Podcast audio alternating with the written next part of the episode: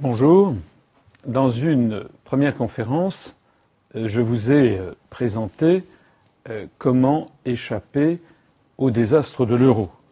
Et j'exposais pourquoi l'euro, comme toutes les monnaies plurinationales de l'histoire, est condamné à exploser pour des raisons à la fois historiques, économiques, sociales, politiques. Je vous renvoie à cette conférence.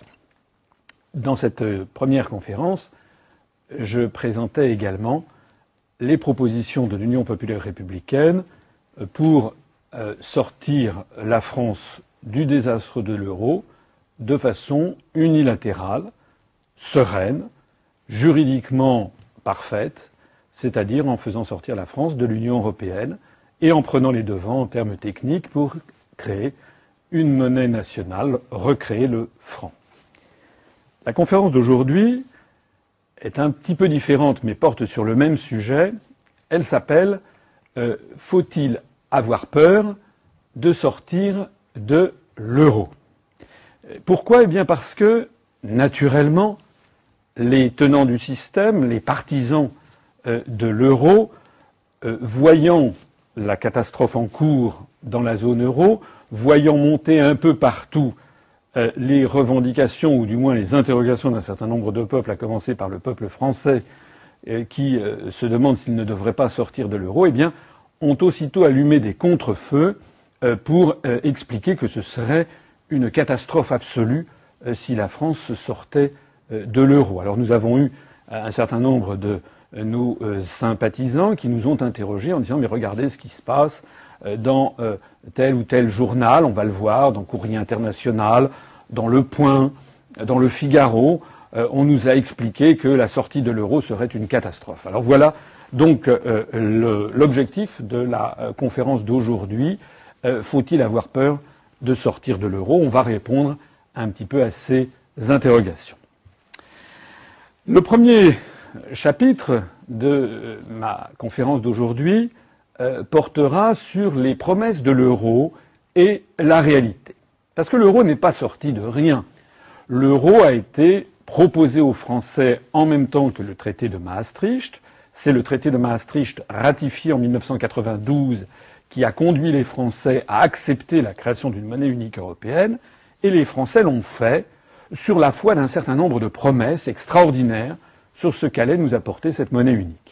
Alors, sans remonter jusqu'en 1992, je vais faire simplement quelques citations, mais ça vaut la peine, parce que les européistes détestent toujours qu'on revienne sur les promesses qu'ils avaient faites.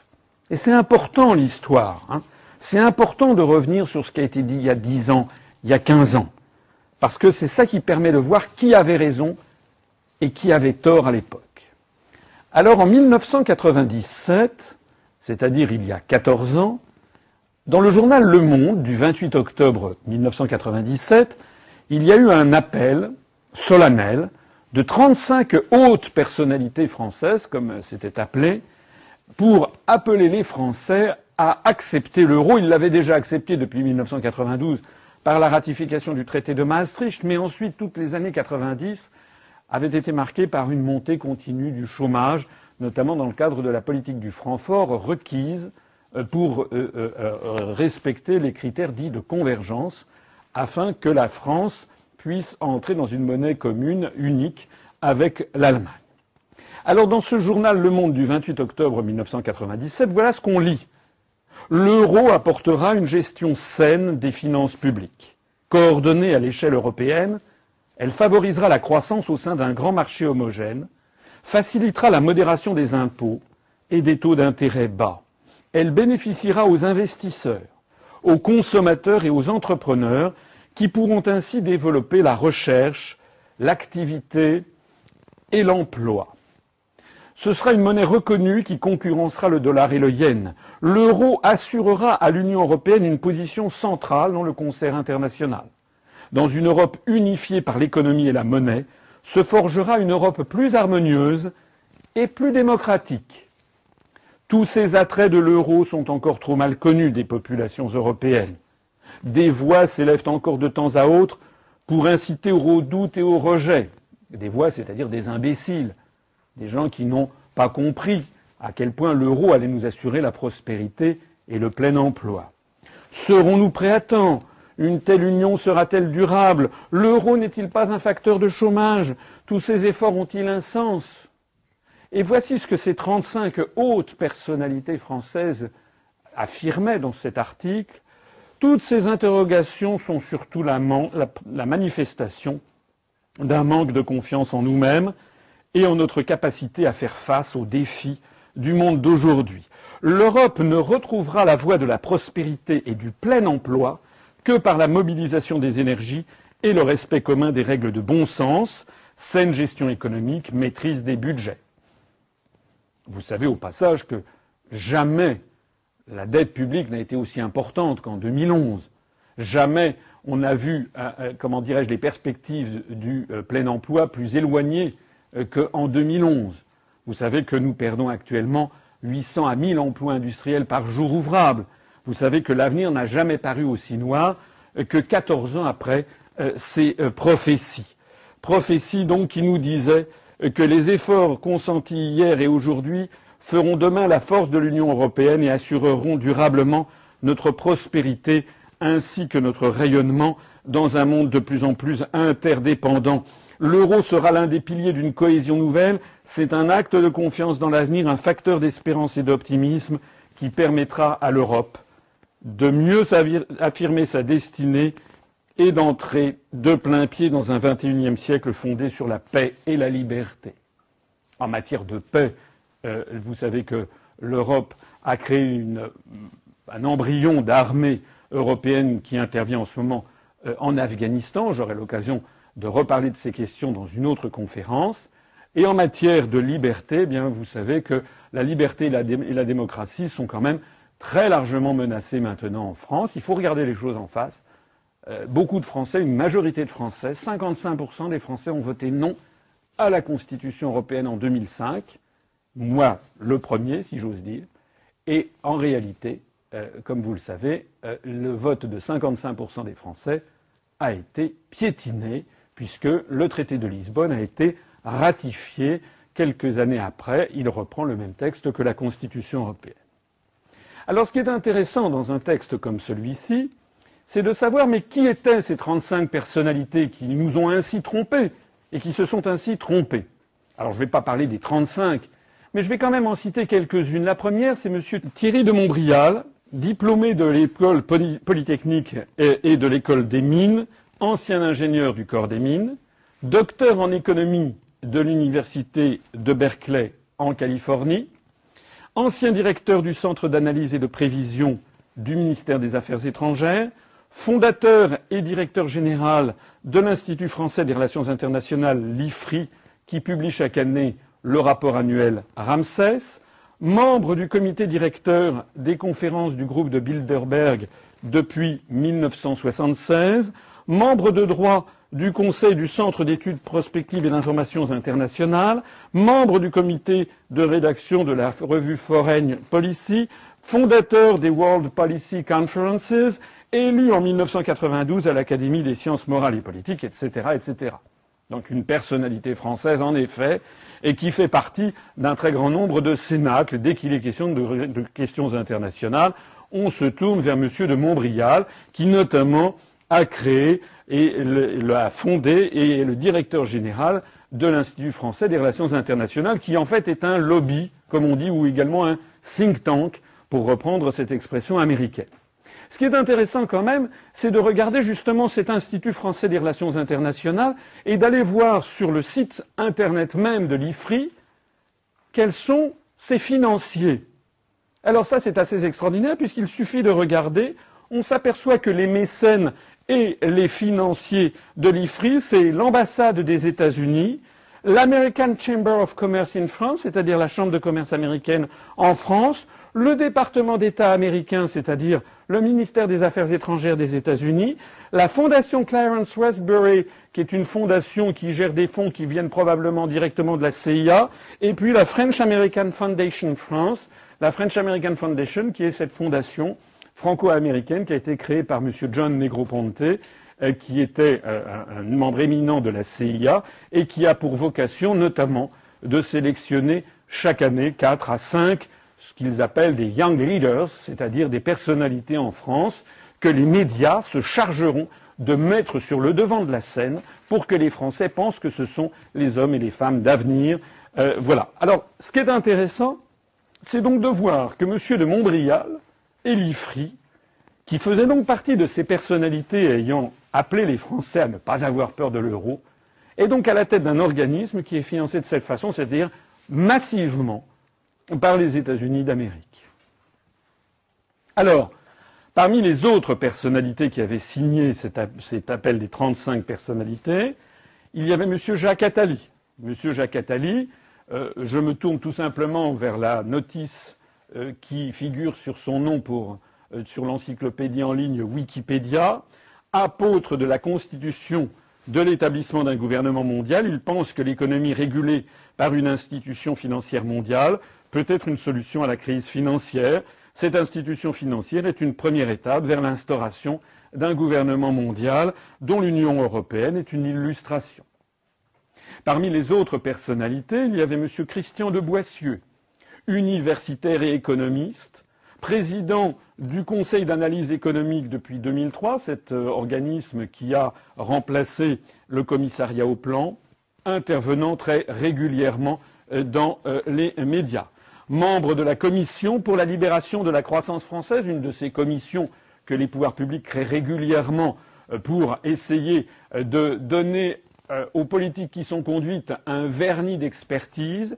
Cette commission pour la libération de la croissance avait été commandée, comme vous le savez, par le président Sarkozy à M. qui? À M. Jacques Attali.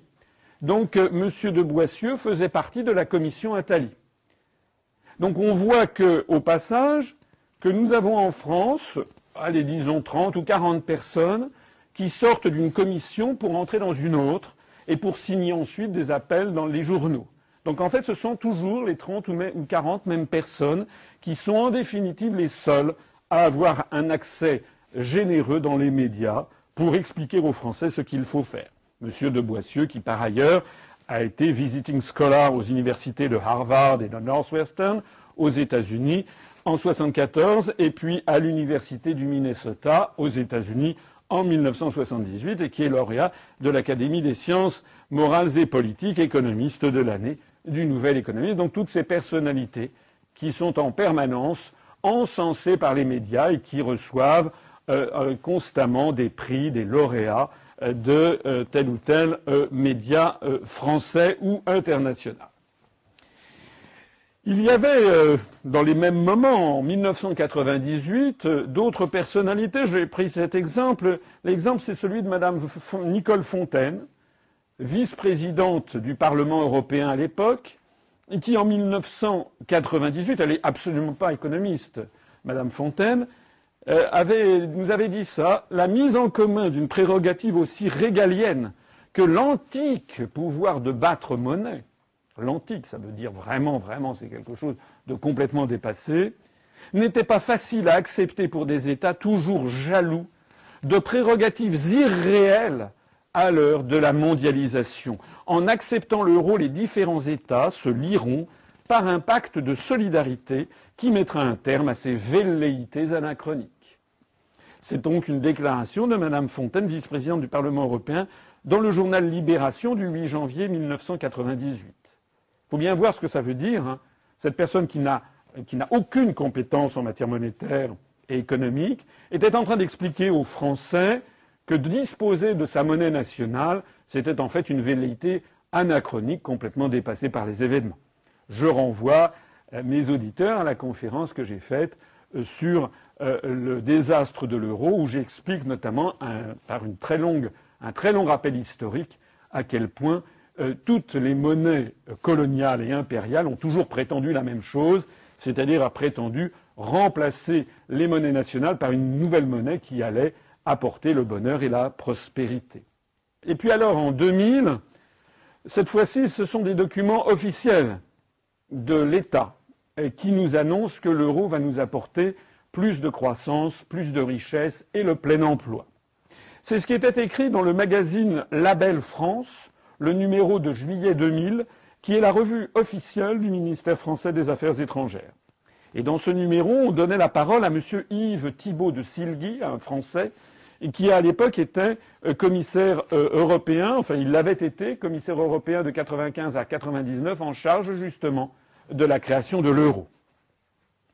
Et M. Yves Thibault de Silgui écrivait donc ceci dans cette revue officielle publiée par le ministère français des Affaires étrangères en 2000, donc il y a 11 ans. Les avantages de l'euro sont essentiellement économiques. Plus de croissance et plus de compétitivité pour les entreprises. Je ne sais pas si vous vous rendez compte que c'est exactement le contraire que l'on constate depuis 11 ans. L'euro est facteur de croissance européenne. Je rappelle que la zone euro est la zone du monde qui connaît la plus faible croissance depuis maintenant 11 ans. En éradiquant les variations de change et en permettant une comparaison aisée des prix, l'euro contribue à décloisonner le marché intérieur. Un grand marché sans risque de change améliore la situation des entreprises, les consommateurs sont enfin les principaux bénéficiaires de la monnaie unique. Vous êtes tous là pour savoir ce qu'il faut en penser. Depuis 11 ans, le pouvoir d'achat des Français a régressé et actuellement, il régresse de plus en plus. Nous avons eu une flambée d'inflation et une perte de pouvoir d'achat. L'euro a été lancé le jour où les États ont acquis la certitude que les finances publiques seraient gérées de manière rigoureuse par tous, Là aussi, il faut, savoir, il faut voir ce que l'on peut en penser 11 ans après. La crise survenue en Grèce, par exemple, montre que la gestion des finances publiques en Grèce n'était pas du tout à la hauteur de ce que l'on espérait. Pareil pour l'Espagne, l'Italie, le Portugal, mais aussi d'ailleurs la France. À cette fin a été adopté en juin 1997 un pacte de stabilité et de croissance qui permettra d'assurer le retour à l'équilibre des finances publiques au plus tard en 2002. Nous sommes en 2011, jamais le déficit public n'a été aussi important. Marché intérieur, Europe monétaire, Union économique, l'économie européenne se donne progressivement les moyens de son intégration dans la globalisation mondiale, pour le plus grand bien des Européens d'ailleurs, puisque croissance et emploi doivent en résulter et prodiguer un niveau supérieur de richesse et de prospérité. Vous savez que le chômage fait des ravages en France, que les statistiques sont largement truqué, euh, qu'on sort des statistiques de chômage des gens qui ont des tout petits boulots, des contrats à durée déterminée ou des contrats à temps partiel, hein, qu'il y a donc un chômage de masse qui est largement camouflé euh, quant à la croissance et au niveau de prospérité. Eh bien, on sait ce qu'il faut en penser. Alors, M. Yves Thibault de avait fait d'ailleurs une déclaration extraordinaire dans le journal, euh, dans le, Monde du 22 janvier 1999 il l'avait dit, l'euro est une autoroute sans sortie. Je ne sais pas si vous vous rendez compte ce que ça signifie qu'une autoroute sans sortie. C'est un cauchemar. C'est un cauchemar et c'est ce cauchemar-là les européistes voudraient continuer à vous faire croire. Ils nous ont mis dans une situation catastrophique et ils veulent vous faire croire que nous sommes sur une autoroute sans sortie et que nous devons continuer à foncer vers la catastrophe. Alors, quels sont les enseignements à tirer de euh, ce qui précède? Premier enseignement, les responsables politiques et administratifs qui ont imposé aux Français la mise en œuvre d'une monnaie unique européenne, premièrement, en ont systématiquement caché les objectifs politiques essentiels. On a toujours présenté l'euro comme si c'était une euh, opération technique qui allait nous apporter la croissance, le plein emploi.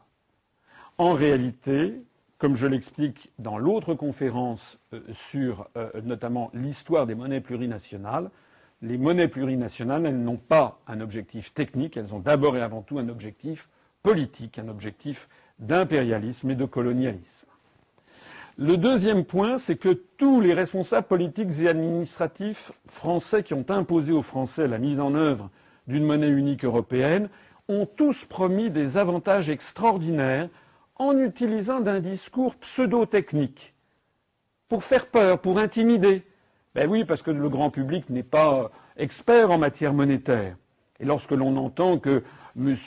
de Montbrial ou M. de Boissieu ou M. Jacques Attali ou Mme Nicole Fontaine, qui ont des hautes responsabilités, assurent que c'est d'un point de vue économique et financier quelque chose d'extraordinaire, eh bien, les gens sont tout simplement impressionnés par un discours pseudo-technique. Le troisième point, ces responsables ont culpabilisé donc et intimidé ceux qui contestaient le bien fondé d'une monnaie unique sans jamais entrer dans le débat de fond.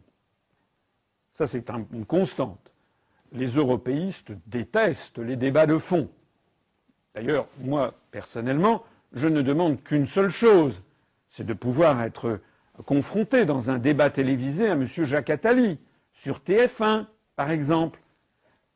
Malheureusement, ça n'aura sans doute jamais lieu parce qu'il déteste les débats de fond. Il préfère les slogans et surtout faire taire ceux qui ne sont pas d'accord. Quatrièmement, les mêmes responsables politiques et administratifs ont tous expliqué qu'une fois adopté, l'euro serait un choix irréversible. Pour ceux, encore une fois, qui ont écouté mon autre conférence, vous savez que toutes les monnaies plurinationales ont toujours explosé et donc c'est toujours un choix parfaitement réversible. Alors ce qu'il faut faire attention, ce à quoi il faut faire attention, c'est que même à l'époque, toutes ces promesses faites aux Français par des responsables européistes jouant les experts n'étaient pas du tout partagées par des économistes de profession. Donc, par exemple, à l'époque, euh, euh, le, le, prix Nobel d'économie euh, Milton Friedman, qui est un économiste américain, une personnalité qui est euh, controversée en matière économique, c'est le père fondateur du monétarisme, on peut être pour, on peut être contre, il n'en demeure pas moins que c'est un grand économiste, c'était un grand économiste, il est décédé depuis lors, eh bien il avait, fait une mise en garde solennelle euh, le 7 euh, janvier 2002 dans le journal allemand Die Welt. Il avait écrit ceci. Le succès de l'euro est encore incertain en raison des rigidités et des désaccords politiques qui existent parmi les douze membres de l'Union monétaire. Il y avait douze membres à l'époque euh, dans la zone euro. Maintenant, aujourd'hui, où je parle, en février 2011, il y a 17 États membres de la zone euro, de, l'euro. Après la disparition des taux de change comme mécanisme d'adaptation, la question est qu'est-ce qui va le remplacer? Pour ceux qui ont écouté mon autre conférence, ça revenait à poser la question de comment régler l'arrivée d'un choc asymétrique au sein de la zone euro. Et voici ce que disait donc euh, Milton Friedman dans le journal allemand Die Welt en 2002. Ce qui doit le remplacer, c'est de la flexibilité. Ce qu'il faut, ce sont des salaires flexibles. Vous savez ce que ça veut dire, des salaires flexibles? En général, ils ne sont pas flexibles vers le haut, hein. ils sont plutôt flexibles vers le bas. Donc ce qui doit le remplacer, c'est de la flexibilité. Ce qu'il faut, ce sont des salaires flexibles, des prix flexibles. Alors eux, ils sont plutôt flexibles vers le haut. Et beaucoup de concurrence et de mobilité. Dans ces conditions, l'euro pourrait être un succès, disait Milton Friedman. Mais quand on observe le degré actuel d'inflexibilité parmi les douze États membres, encore une fois, je rappelle que nous sommes 17 maintenant, il est tout à fait pensable que étant donné les conditions actuelles, l'on obtienne une augmentation des dissensions politiques plutôt qu'une diminution. C'est intéressant de voir donc que le prix Nobel euh, d'économie en 2002 expliquait exactement ce que nous vivons aujourd'hui, hein, augmentation des dissensions politiques entre les États membres de l'Union européenne. Mon analyse économique montre qu'il est très douteux que l'euro soit un grand succès. La Banque centrale européenne est responsable de douze États et il est presque impossible de les satisfaire tous. C'était donc Milton Friedman le 7 euh, janvier 2002 dans le magazine Die Welt. Alors une fois qu'on a rappelé tout ça, ce qui est le plus extraordinaire, c'est que le bilan catastrophique de l'euro 12 ans après sa mise en place officielle, je rappelle qu'il est entré en vigueur dans les échanges interbancaires et sur les marchés financiers au 1er janvier 1999, donc il y a un peu plus de 12 ans, euh, et euh, il euh, est entré en vigueur sous forme fiduciaire, donc de pièces et de billets, le 1er janvier 2002. Ce qui est extraordinaire, c'est que le bilan catastrophique de l'euro 12 ans après n'a provoqué aucune excuse ni aucune autocritique de la part de ses partisans. On aurait quand même pu imaginer que ceux qui s'étaient à ce point trompés viennent expliquer pourquoi ils s'étaient trompés. Le deuxième point extraordinaire, c'est que ce sont les mêmes qui se sont tellement trompés et qui ont tellement trompé les Français qu'ils restent aux commandes et qu'ils nous disent ce qu'il faut faire maintenant. C'est toujours M. de Montbrial, M. de Boissieu, M. Jacques Attali qui pérore à la télévision et sur les radios pour nous dire ce qu'il faut faire maintenant. C'est-à-dire que on se trompe depuis 12 ans et on continue à demander à ceux qui nous ont trompés ce qu'il faut faire, sans jamais donner la parole à ceux qui, depuis 12 ans, disent qu'on allait, qu'on allait vers la catastrophe et qui sont donc confirmés par les événements. Ce qui est extraordinaire également, c'est que la France et les autres pays d'Europe s'enfoncent dans une crise de plus en plus grave et que personne ne reconnaît officiellement que les choix stratégiques du départ sont mauvais. Parce qu'au bout de 12 ans, même 19 ans depuis le traité de Maastricht, on a désormais suffisamment le recul du temps pour demander des comptes et un bilan. Du coup, les Français sentent bien que les choses ne vont plus, mais ils ne savent plus quoi penser. Ils ne savent plus quoi penser parce que c'est des sujets qui sont techniques et parce qu'on ne donne la parole dans les grands médias que toujours aux mêmes. Et donc un certain nombre de Français se laissent convaincre par la propagande omniprésente qui explique que sans l'euro ce serait pire.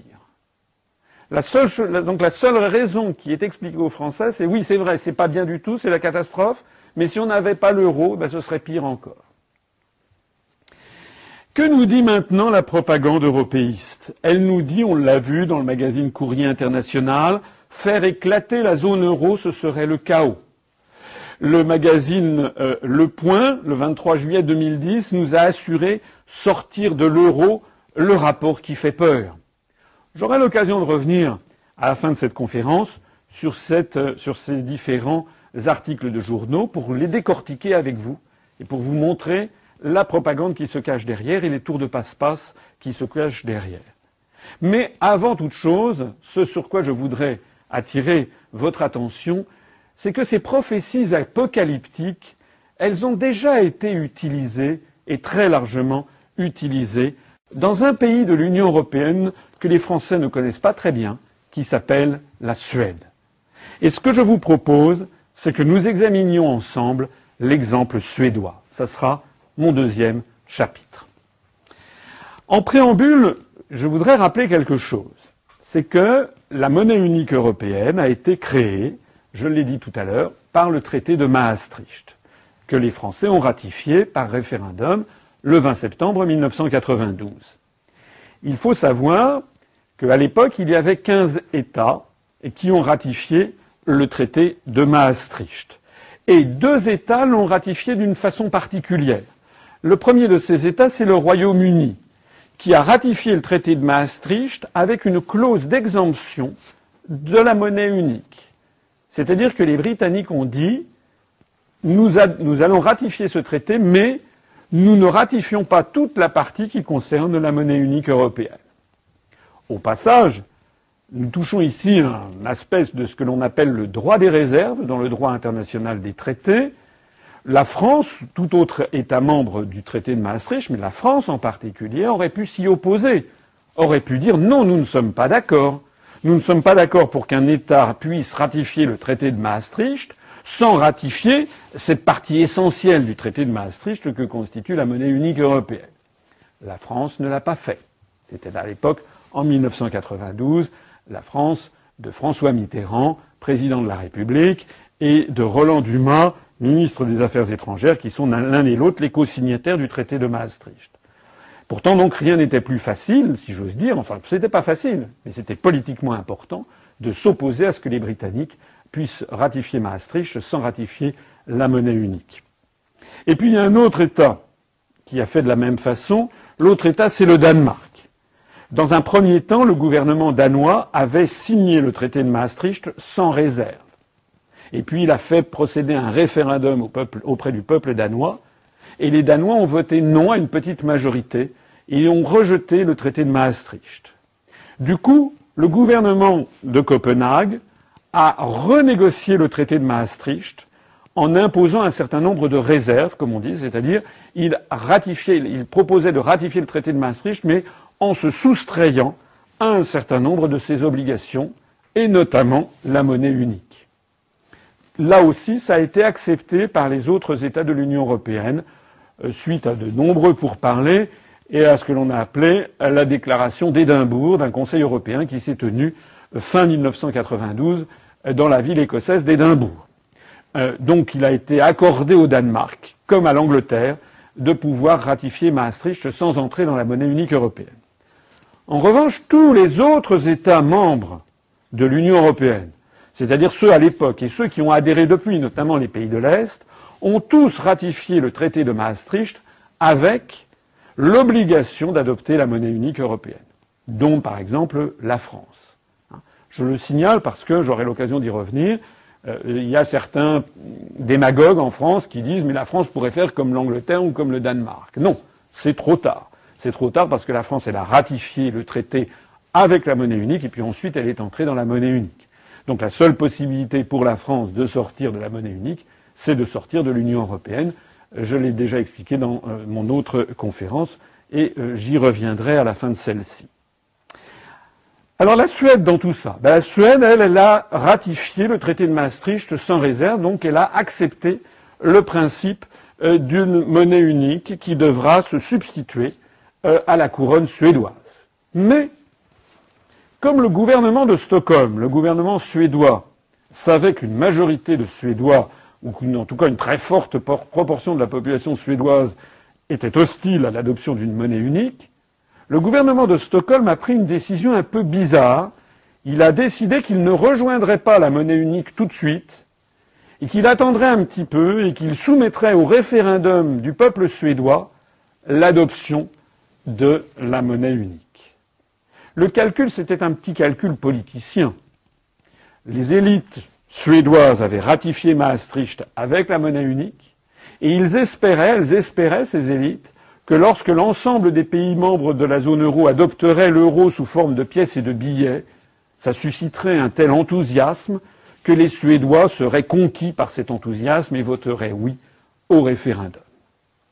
Alors, l'histoire, vous savez, est pleine de ruses, et les choses ne se sont pas passées comme ça. Le référendum est apparu, en fait, comme plus difficile que prévu la monnaie unique européenne est arrivée dans les portefeuilles euh, des Français, des Allemands, des Espagnols, euh, des Italiens le 1er janvier 2002. Vous vous rappelez certainement euh, cet événement. Tout au long de l'année 2002, les Suédois ont vu cette monnaie unique, mais ça ne les a pas fait changer d'avis. Et donc le gouvernement suédois qui pensait que les Suédois seraient conquis et auraient eux aussi envie d'avoir la même monnaie que leurs voisins finlandais ou allemands, eh bien, ont été déçus. Alors, la difficulté, c'était que comme ils avaient annoncé la tenue d'un référendum, comme l'euro était arrivé sous forme de pièces et de billets dans les pays de la zone euro, il n'y avait plus de raison de tergiverser. En plus de ça, la Commission européenne faisait pression sur le gouvernement suédois pour organiser ce fameux référendum, parce que les européistes veulent absolument forcer tout le monde à entrer le plus vite possible dans ce carcan que constitue la, construction européenne. Après avoir hésité donc pendant onze mois, le gouvernement suédois décida le 30 novembre 2002, donc onze mois après l'arrivée des pièces et des billets dans nos portefeuilles, des pièces et des billets en euros, le gouvernement suédois, on voit ici à gauche le premier ministre de l'époque qui s'appelait M. Göran Persson, il décida de tenir le référendum pour ou contre l'adoption de l'euro le 14 septembre 2003. La question c'était comment faire pour les forcer à accepter l'euro. Parce que le gouvernement se donnait donc neuf mois et demi pour convaincre une population qui semblait de plus, de plus en plus rétive, puisque le dernier sondage publié avant la prise de décision de l'organisation de ce référendum donnait 43% d'intention de vote pour le oui, 43% pour le non, et 14% d'indécis. Le jeu était donc devenu extrêmement ouvert et on ne savait pas si le oui ou le non allait l'emporter. Alors, qu'est-ce qui s'est passé? Eh il s'est passé un raz de marée de propagande pour le oui. La propagande pour le oui a submergé le peuple suédois pendant neuf mois et demi et a emprunté un certain nombre de phases qu'il est intéressant que nous examinions ensemble Parce qu'on s'aperçoit qu'en réalité, les Suédois ont été victimes d'une propagande qui est à peu près le même genre de propagande que ceux dont les Français ont été victimes en 1992 pour le traité de Maastricht, pour le référendum, et en 2005 pour la Constitution européenne. Dans une première phase, dans la phase 1, il y a eu une débauche de moyens étatiques, politiques, médiatiques et financiers en faveur du oui. Le Premier ministre social-démocrate, M. Göran Persson, a utilisé tous les moyens de l'État pour promouvoir le ya, c'est-à-dire le oui au référendum. Je rappelle que quand même dans une démocratie normalement constituée, le représentant, enfin le, le chef du gouvernement, ne peut pas disposer de l'argent public pour une question de cette nature d'une façon aussi unilatérale, puisque l'argent public est payé par tous les contribuables y compris par les partisans du non. Donc normalement, dans une démocratie, on devrait veiller à ce que le oui et le non soient équitablement répartis, à la fois d'un point de vue financier, d'un point de vue médiatique. Tel n'a pas été le cas. Donc le Premier ministre et tout le gouvernement suédois euh, ont fait campagne ouvertement pour le oui. Madame Anna Lindt, qui était ministre des Affaires étrangères du gouvernement suédois et qui était assez photogénique, c'était une jeune femme de 41 ans, a eu droit à voir son portrait sur euh, tous les, tous abribus euh, à travers euh, le royaume de Suède, pour appeler bien sûr à voter oui. On estime que le camp du oui bénéficia de moyens financiers au moins six fois plus importants que ceux dont bénéficia le camp du non. Ce sur quoi il est intéressant de s'interroger ou de s'apesantir un instant, c'est de remarquer que ni les États-Unis d'Amérique, ni l'Union européenne, ni l'OTAN, ni l'OSCE, l'Organisation de la sécurité et de la coopération en Europe, ni aucune organisation des droits de l'homme, de toutes ces institutions ou États qui sont là à donner des leçons de morale à la planète entière et à trouver que les élections ne sont pas bien organisées au Venezuela, en Iran, en Russie, etc., eh bien aucun de ces organismes ne s'est ému d'un déséquilibre aussi révoltant dans un des pays membres de l'Union européenne. Cette mobilisation générale des pouvoirs de l'État en faveur du oui n'a pas fait bouger les, les, sondages en faveur du oui. On est alors passé à une phase 2. La phase 2, c'était la menace de l'apocalypse en cas de victoire du non, en cas de rejet de l'euro. Le Premier ministre martela jour après jour, il avait accès constamment à la télévision et à la radio, que si les Suédois votaient non, la Suède serait isolée, marginalisée, méprisée, ruinée, que les entreprises aux abois fuiraient le pays, que les investisseurs étrangers révulsés s'en détourneraient quasiment en se pinçant le nez. Bien entendu, le Premier ministre a expliqué que le PIB s'effondrerait et la couronne suédoise avec, que le chômage exploserait, bref, ce serait en gros la fin de la Suède et l'apocalypse. Je le dis parce que c'est actuellement le coup qu'on est en train de faire aux Français. Hein, surtout ne sortez pas de l'euro, sinon ça sera l'apocalypse. Alors les Suédois, eux, ils ont eu ça. On leur a dit ça, c'était le Premier ministre en personne. Le peuple suédois étant un peuple libre, avec une grande tradition de liberté historique, euh, et qui est un peuple posé réfléchi, comme le sont les Scandinaves, ne s'est pas laissé impressionner, et les sondages ont montré que euh, le nom continuait de grimper. Il faut avouer, on aura l'occasion d'y revenir un petit peu plus tard dans cette conférence, qu'au même moment, la Suède se portait plutôt pas mal d'un point de vue économique, alors que la zone euro commençait à s'effondrer et à enregistrer de très mauvais résultats. Donc les Suédois, étant des gens pragmatiques, avaient quand même un petit peu le calme des vieilles troupes en se disant c'est quand même un peu étrange que l'on nous chante les, les, miracles de cette monnaie alors que ceux qui l'ont adoptée ne se portent pas bien. On est donc passé à ce moment-là dans une phase 3 qui a été une orchestration de l'épouvante menée conjointement par le patronat et les dirigeants syndicaux. L'hebdomadaire des affaires qui s'appelle Affairsvelden avertit ses lecteurs, les lecteurs ce sont des cadres moyens ou des cadres supérieurs d'entreprise. C'est un petit peu l'équivalent du magazine L'Expansion, par exemple, ou Challenge en France. Donc cet hebdomadaire avertit ses lecteurs que 92 des 100 chefs d'entreprise cotés à la bourse de Stockholm souhaitaient voir leur pays adopter l'euro, que sur les 100, il n'y en avait que trois qui voulaient garder la couronne suédoise et cinq qui se déclaraient indécis. Sous-entendu, vous vous rendez compte, il n'y a que trois brontosaures hein, parmi les grands patrons euh, suédois. Ça veut donc bien dire, l'objectif était évidemment de travailler l'opinion publique, de travailler l'opinion des personnes travaillant dans les entreprises, en leur faisant penser que tous les gens compétents ne pouvaient évidemment être que pour l'euro. Ça n'est pas tout. Dans une tribune publiée dans le quotidien Dagens Nyheter, qui est un peu l'équivalent du journal Les Échos, les dirigeants de LO, LO en Suède, c'est la première centrale syndicale du pays avec 2 millions d'adhérents. La Suède est un pays où les gens sont très syndiqués. Il y a à peu près 9 millions d'habitants en Suède. C'est un pays qui est euh, six fois moins peuplé que la France et donc 2 millions d'adhérents. Hein, c'est un peu comme si en France il y avait une centrale syndicale à proportion des populations qui avait 12 millions d'adhérents. Eh bien donc les dirigeants de cette centrale syndicale ont co-signé une tribune dans ce journal des affaires avec les dirigeants de, Svensk Neringsliv. Excusez-moi, je ne suis pas euh, très, je ne sais pas parler le, suédois, donc euh, je dois mal prononcer. Svensk Neringsliv, qui est l'équivalent du MEDEF suédois, c'est-à-dire le syndicat patronal. Et donc la première centrale syndicale de travailleurs et d'ouvriers a signé avec le syndicat patronal Svensk Neringsliv un vibrant appel conjoint pour voter oui en menaçant de l'effondrement de la couronne suédoise si les Suédois s'avisaient de voter non. Ils ont donc écrit, enfin, cette tribune indiquait un oui signifie une plus grande sécurité pour les salariés. Aujourd'hui, la couronne peut chuter face à l'euro et ce sont les salariés qui payent avec la hausse des prix des biens importés. Le non continuait à caracoler en tête dans les sondages. On est passé à ce moment-là à la phase 4, la phase de chantage public à l'emploi.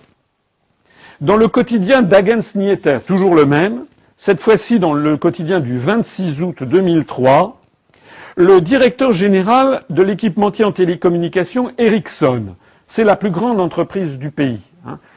Ericsson représente à soi seul pratiquement 10% du PIB suédois. Il s'appelle M. Karl Henrik Svanberg. Il a co-signé, décidément, une tribune libre avec toujours l'omniprésente porte-parole du oui, Madame Anna Lint, la ministre des Affaires étrangères, très photogénique, qui était sur tous les murs de toute la Suède, et membre du gouvernement. Et ils ont co-signé une tribune dans ce journal économique pour mettre solennellement en garde les électeurs. Ce très grand patron affirma que les grands groupes industriels suédois, à commencer par le sien, quitteraient la Suède très probablement en cas de victoire du non.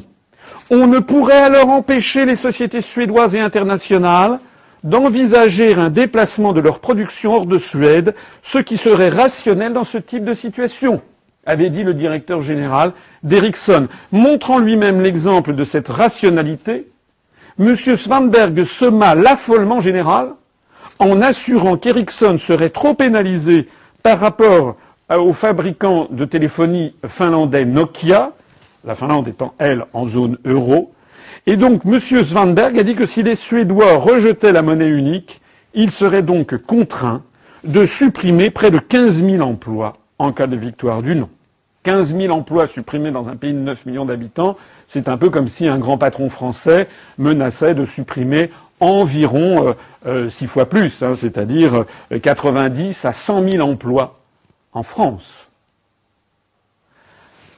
la panique fut générale, d'autant plus que cette euh, tribune était co-signée par l'égérie du oui, membre du gouvernement et ministre des Affaires étrangères, donc ça avait l'aval de l'autorité de l'État. Ça n'a toujours pas suffi aux Suédois. Et les sondages montraient toujours que le non allait être proche de 56 à 57% On est alors passé à la phase 5, les clins d'œil aux extrémistes de droite et de gauche.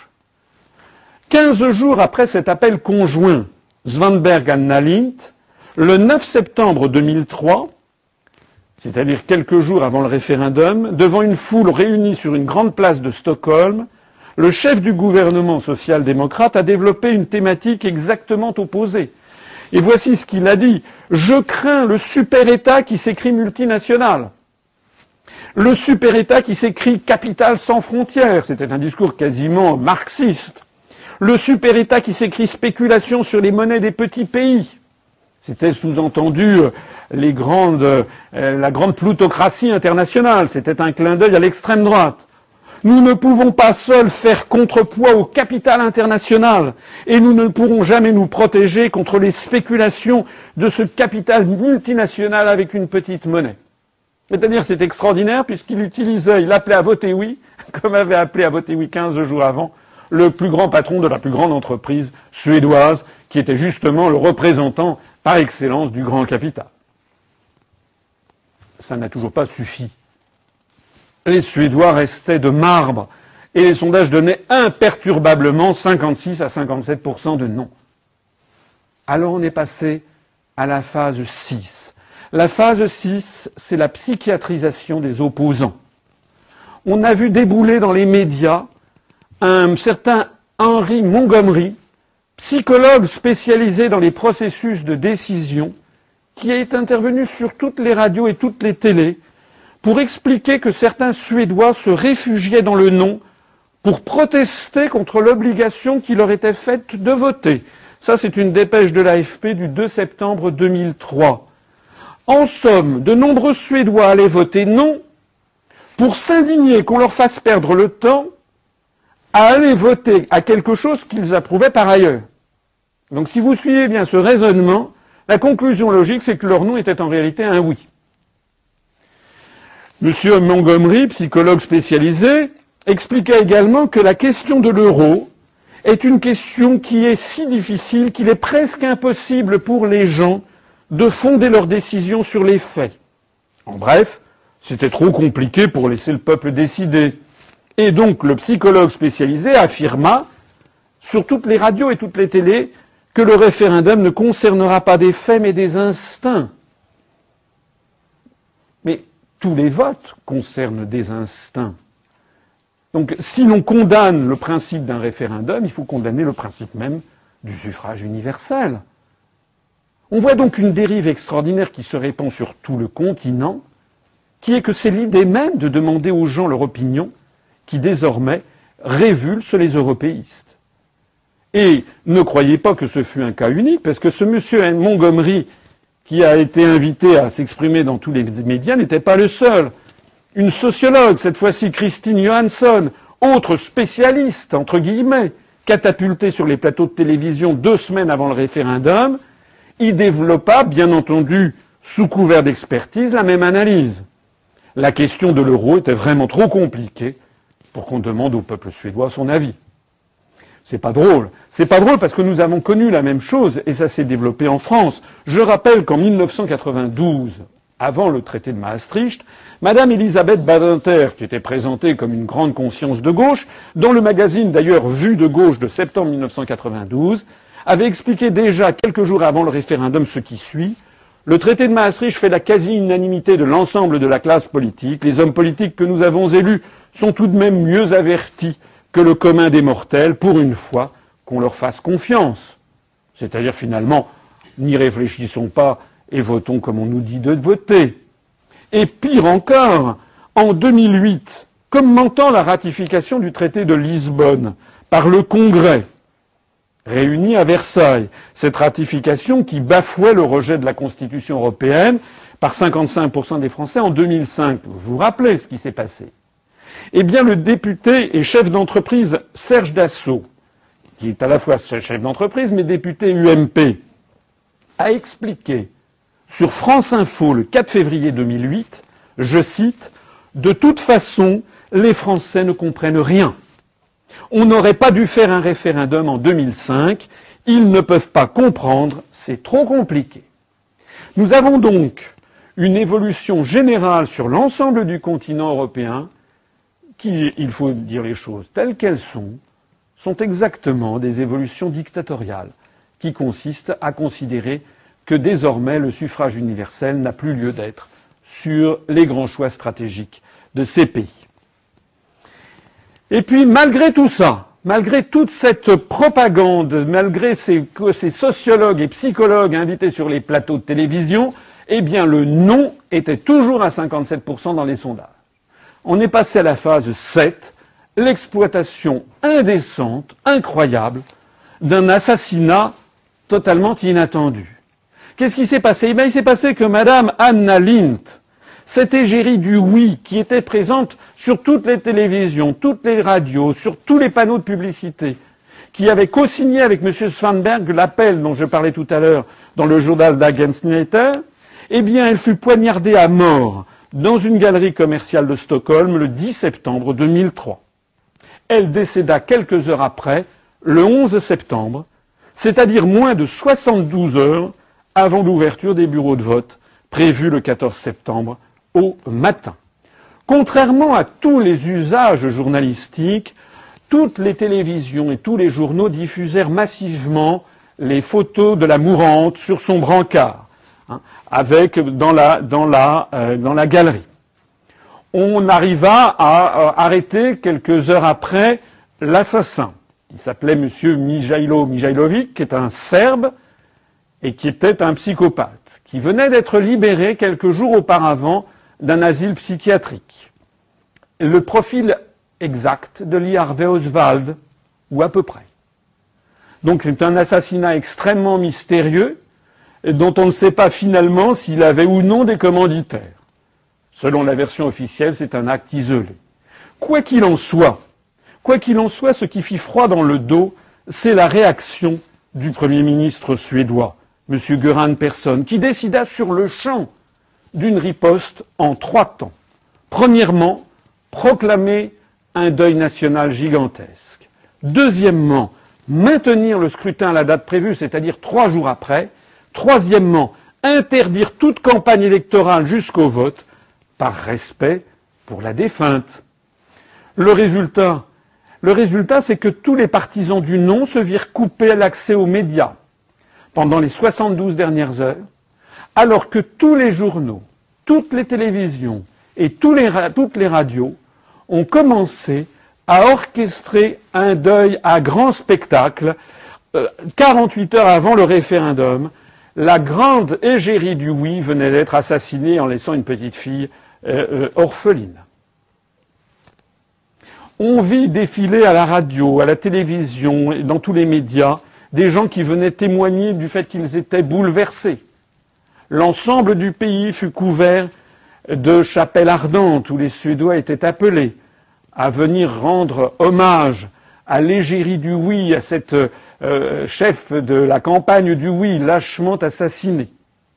Partout, on était, on conviait les Suédois à aller déposer des fleurs. Les portraits étaient entourés de crêpes noires pour montrer que l'ensemble du pays était en deuil.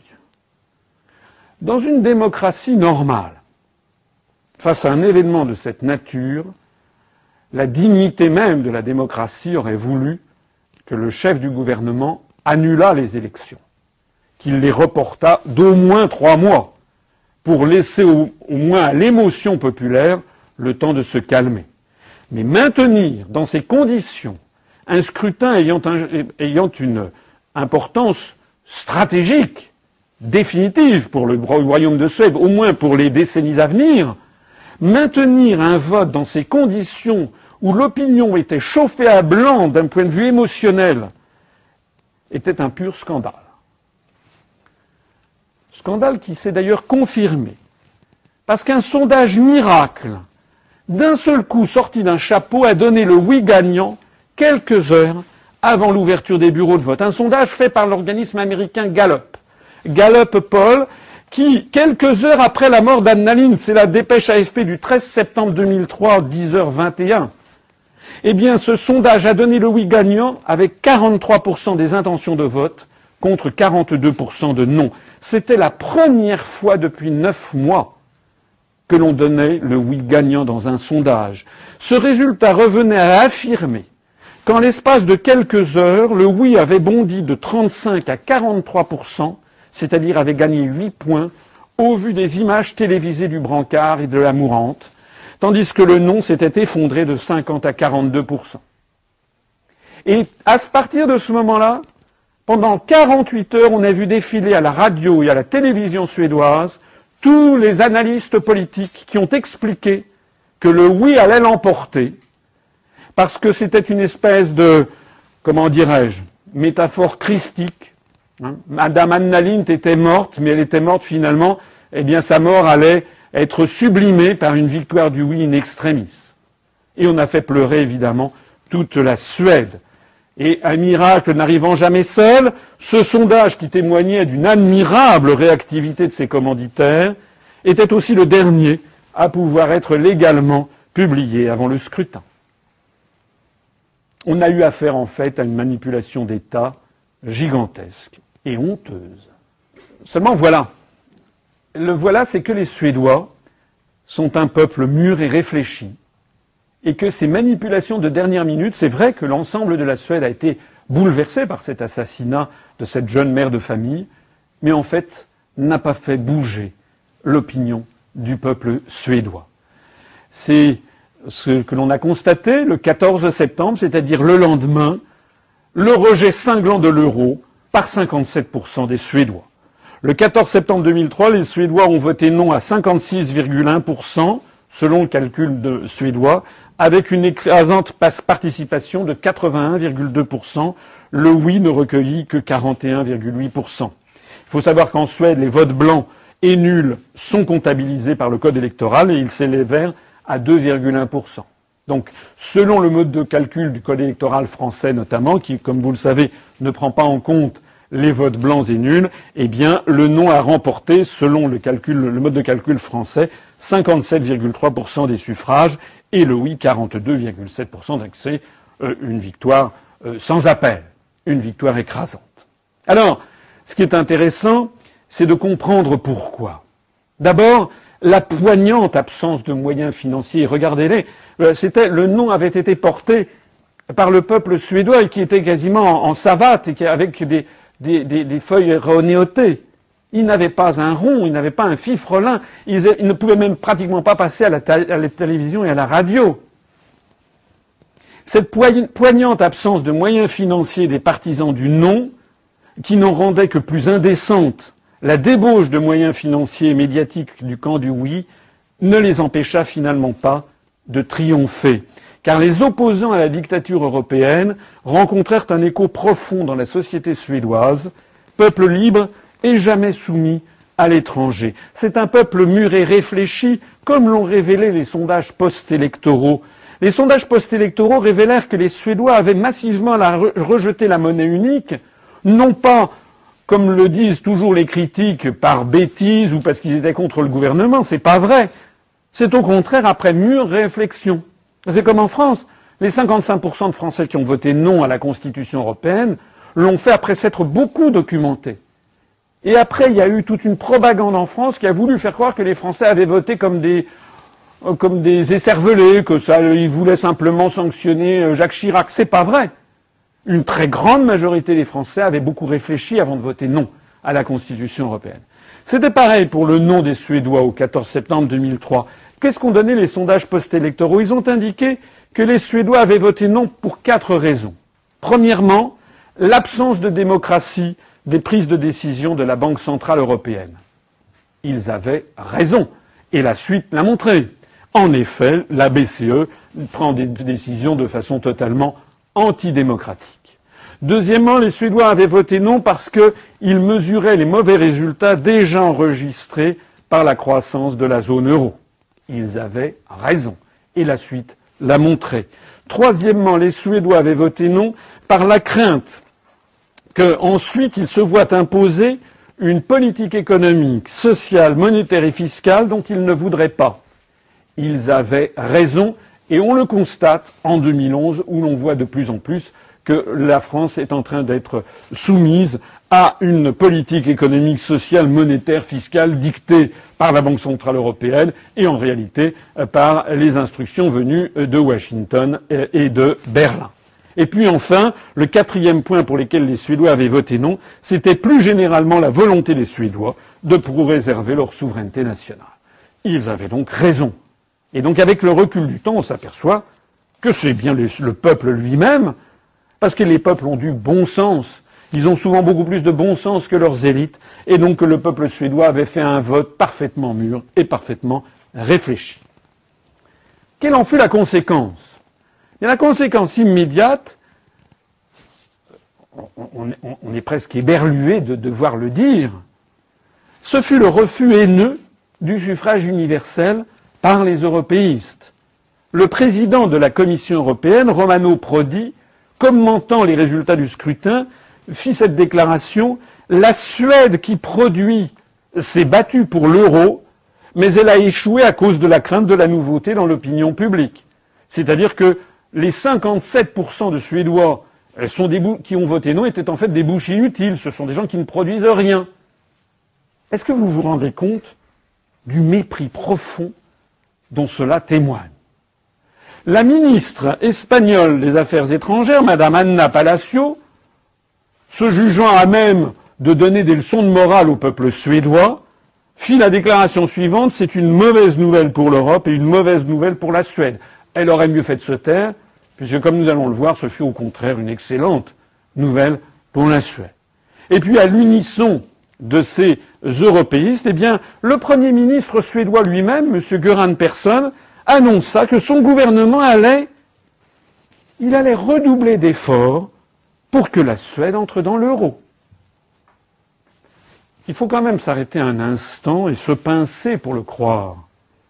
Dans une démocratie, normalement, quand un gouvernement reçoit une telle gifle, après s'être tellement investi en faveur du oui, que 57% du peuple et des électeurs votent non, dans une démocratie normale, le Premier ministre aurait dû aussitôt présenter sa démission et on aurait dû convoquer des élections générales. C'est comme ça une démocratie. C'est le peuple qui décide. Au lieu de quoi, non seulement il est resté en poste et son gouvernement aussi, sauf la pauvre Anna Lint qui, elle, était dans le cercueil, mais en plus de ça, il eut le front d'expliquer eh bien, qu'il allait maintenant se battre pour faire entrer la Suède dans l'euro, même si 57% des Suédois n'en voulait pas. On vit fleurir à cette occasion des affiches que je trouve intéressantes. Regardez-les. It's not fascism when we do it. Ce n'est pas du fascisme quand c'est nous qui agissons comme ça. C'était une affiche qui avait été faite euh, par des Suédois euh, qui, euh, copiant les affiches des années 30 des partis nazis, avaient représenté tout simplement les comment dirais-je, à la place du drapeau hitlérien, le drapeau de l'Union européenne. Mais oui, il n'y a pas d'exagération. Lorsque 57% d'un peuple vote non et que le Premier ministre reste en place en disant je vais le faire quand même, eh bien nous sommes dans une situation de fascisme. Voilà. Et c'est la même chose qui s'est passée en France lorsque les Français ont voté non à 55% à la Constitution européenne. Le soir même, nous avons vu les dirigeants français expliquer qu'ils étaient bien embêtés, mais qu'il allait sans doute falloir faire revoter les Français jusqu'à ce qu'ils votent oui. Alors on en arrive maintenant à une question importante et même tout à fait cruciale. Après le refus de l'euro, où est donc passé l'apocalypse annoncé Tous les responsables politiques européistes, 92% des grands patrons, rappelez-vous le magazine Affaires Verden, tous les dirigeants syndicaux, tous les commentateurs politiques, tous les économistes, tous les experts, tous les psychologues et sociologues conviés sur les plateaux de télévision, ils avaient tous garanti aux Suédois que le refus de l'euro produirait une apocalypse monétaire, économique et sociale dont la Suède ne se relèverait pas. Alors il faut être raisonnable. La moindre des choses, eh c'est de vérifier ce qui s'est passé puisque d'ailleurs tous les autres dirigeants de tous les autres pays européens avaient approuvé ces prophéties terrifiantes. La moindre des choses serait quand même de vérifier si cet apocalypse a bien eu lieu. Or, depuis maintenant huit ans, après le référendum de 2003, la grande presse européenne est devenue quasiment muette sur la situation de la Suède moindre des choses serait quand même de vérifier si cet apocalypse a bien eu lieu. Or, depuis maintenant huit ans, après le référendum de 2003, la grande presse européenne est devenue quasiment muette sur la situation de la Suède. C'est justement la raison pour laquelle on va examiner ça ensemble si vous le voulez bien. Je vous ai préparé un tableau qui, s'étale sur les années 1999 à 2011 sur le taux de croissance économique comparé du produit national brut de la Suède, de la France et de la zone euro. C'est une très bonne mesure, c'est une bonne mesure de l'évolution de la croissance et donc de la croissance de la richesse. Et vous savez que c'est corrélé euh, au nombre d'emplois. Je sais que c'est peu banal de faire des conférences politiques avec des graphiques. Je vous prie d'abord de m'en excuser. Mais encore une fois, je pense que euh, tous mes concitoyens sont tout à fait euh, capables de comprendre un petit graphique. C'est important à comprendre. Hein. On est au XXIe siècle, tout le monde à peu près peut comprendre ce que c'est qu'un taux de croissance et voir les graphiques. En tout cas, on va essayer de voir ça ensemble de la façon la plus claire possible. Alors, eh bien, voici donc euh, en 1999, au 1er janvier, l'euro remplace les monnaies euh, nationales sur les marchés financiers et dans les transactions interbancaires dans les pays qui ont adopté la monnaie. À cette époque, on a en 1999 la Suède qui a un taux de croissance de 4,7%, la France de 3,3%, la zone euro de 3%. Et puis en 2000, la Suède va un peu baisser alors que la France et l'euro vont un petit peu monter. Et puis en 2001, euh, il y a euh, une première, euh, comment dirais-je, petite crise économique avec ce qu'on a appelé le dégonflement de la bulle Internet, et donc l'ensemble des économies d'Europe Suède y compris, perdent de la croissance, avec une faible croissance en Suède qui atteint 1%. Et c'est à ce moment-là, au 1er janvier 2002, que la Suède décide donc de continuer, enfin confirme le fait qu'elle reste dans sa monnaie, alors qu'au 1er janvier 2002, l'ensemble des pays de la zone euro adoptent euh, la monnaie fiduciaire, donc sous forme de pièces et de billets. Et alors on va voir à partir de ce moment-là les taux de croissance qui vont se différencier. Vous voyez que la Suède va avoir un taux de croissance de 1,3% en 2001, mais euh, de, euh, de 2,2%, 2,5% pardon, en 2002 euh, c'est d'ailleurs à cette occasion que, comme on le voit, à la fin de 2002, le taux de croissance de la Suède était de 2,5%, alors qu'il s'était déjà effondré en France et en zone euro aux alentours de 1%. C'est justement parce que les électeurs suédois avaient constaté cette différence-là, et qu'ils avaient constaté que la Suède se portait nettement mieux euh, que la zone euro et que la France, qu'ils n'ont pas été tentés non plus de voter oui au référendum. Le référendum a eu lieu le 14 septembre 2003, j'en ai parlé longuement, et voici quelle a été l'évolution au cours des années euh, qui ont euh, suivi de ces évolutions entre le taux de croissance de la Suède, 2,5, 2,3, 4,2, 3,2, 4,3 et 4, et 3,3, et pour la France et la zone euro, un taux de croissance pratiquement moitié moindre sur donc plusieurs exercices consécutifs, sur cinq années.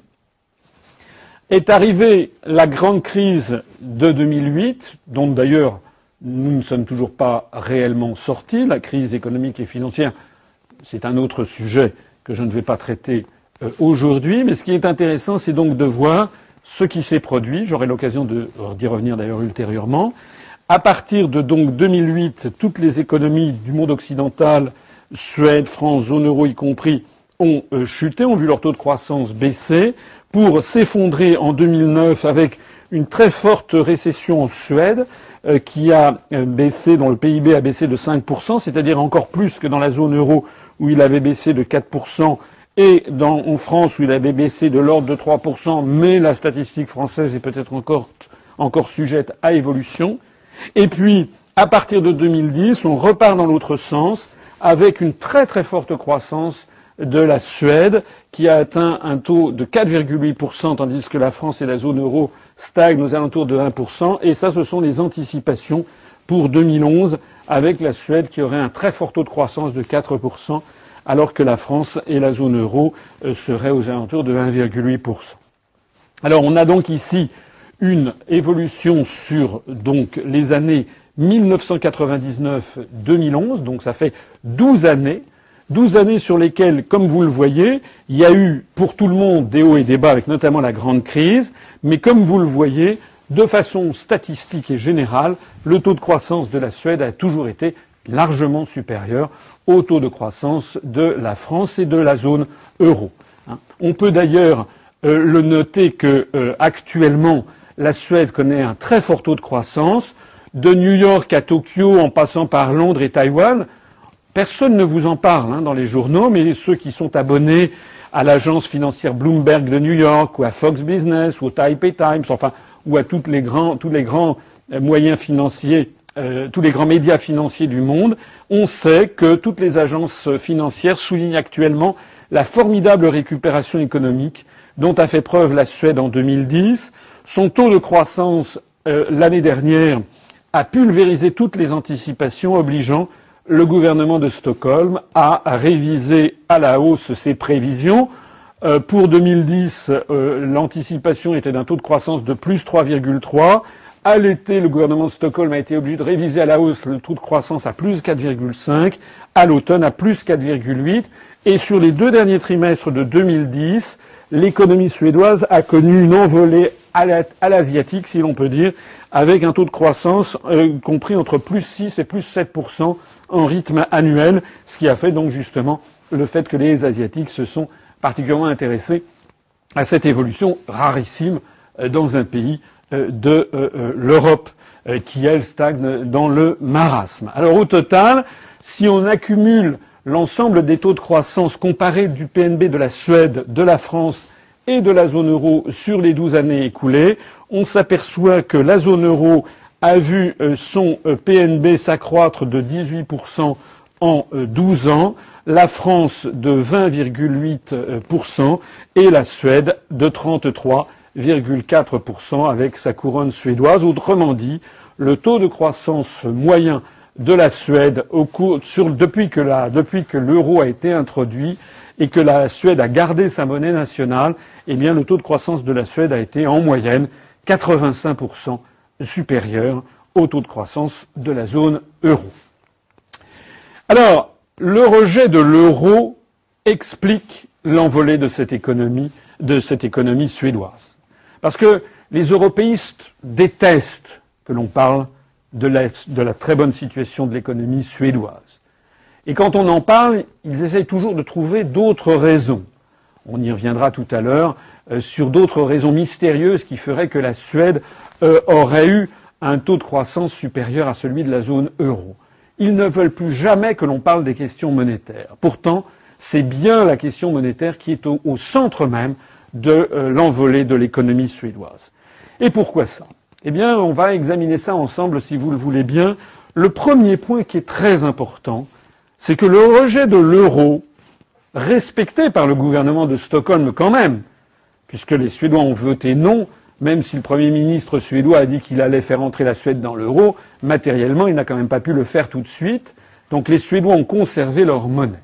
Eh bien, ce rejet de l'euro a tout simplement redonné aux Suédois confiance en la Suède.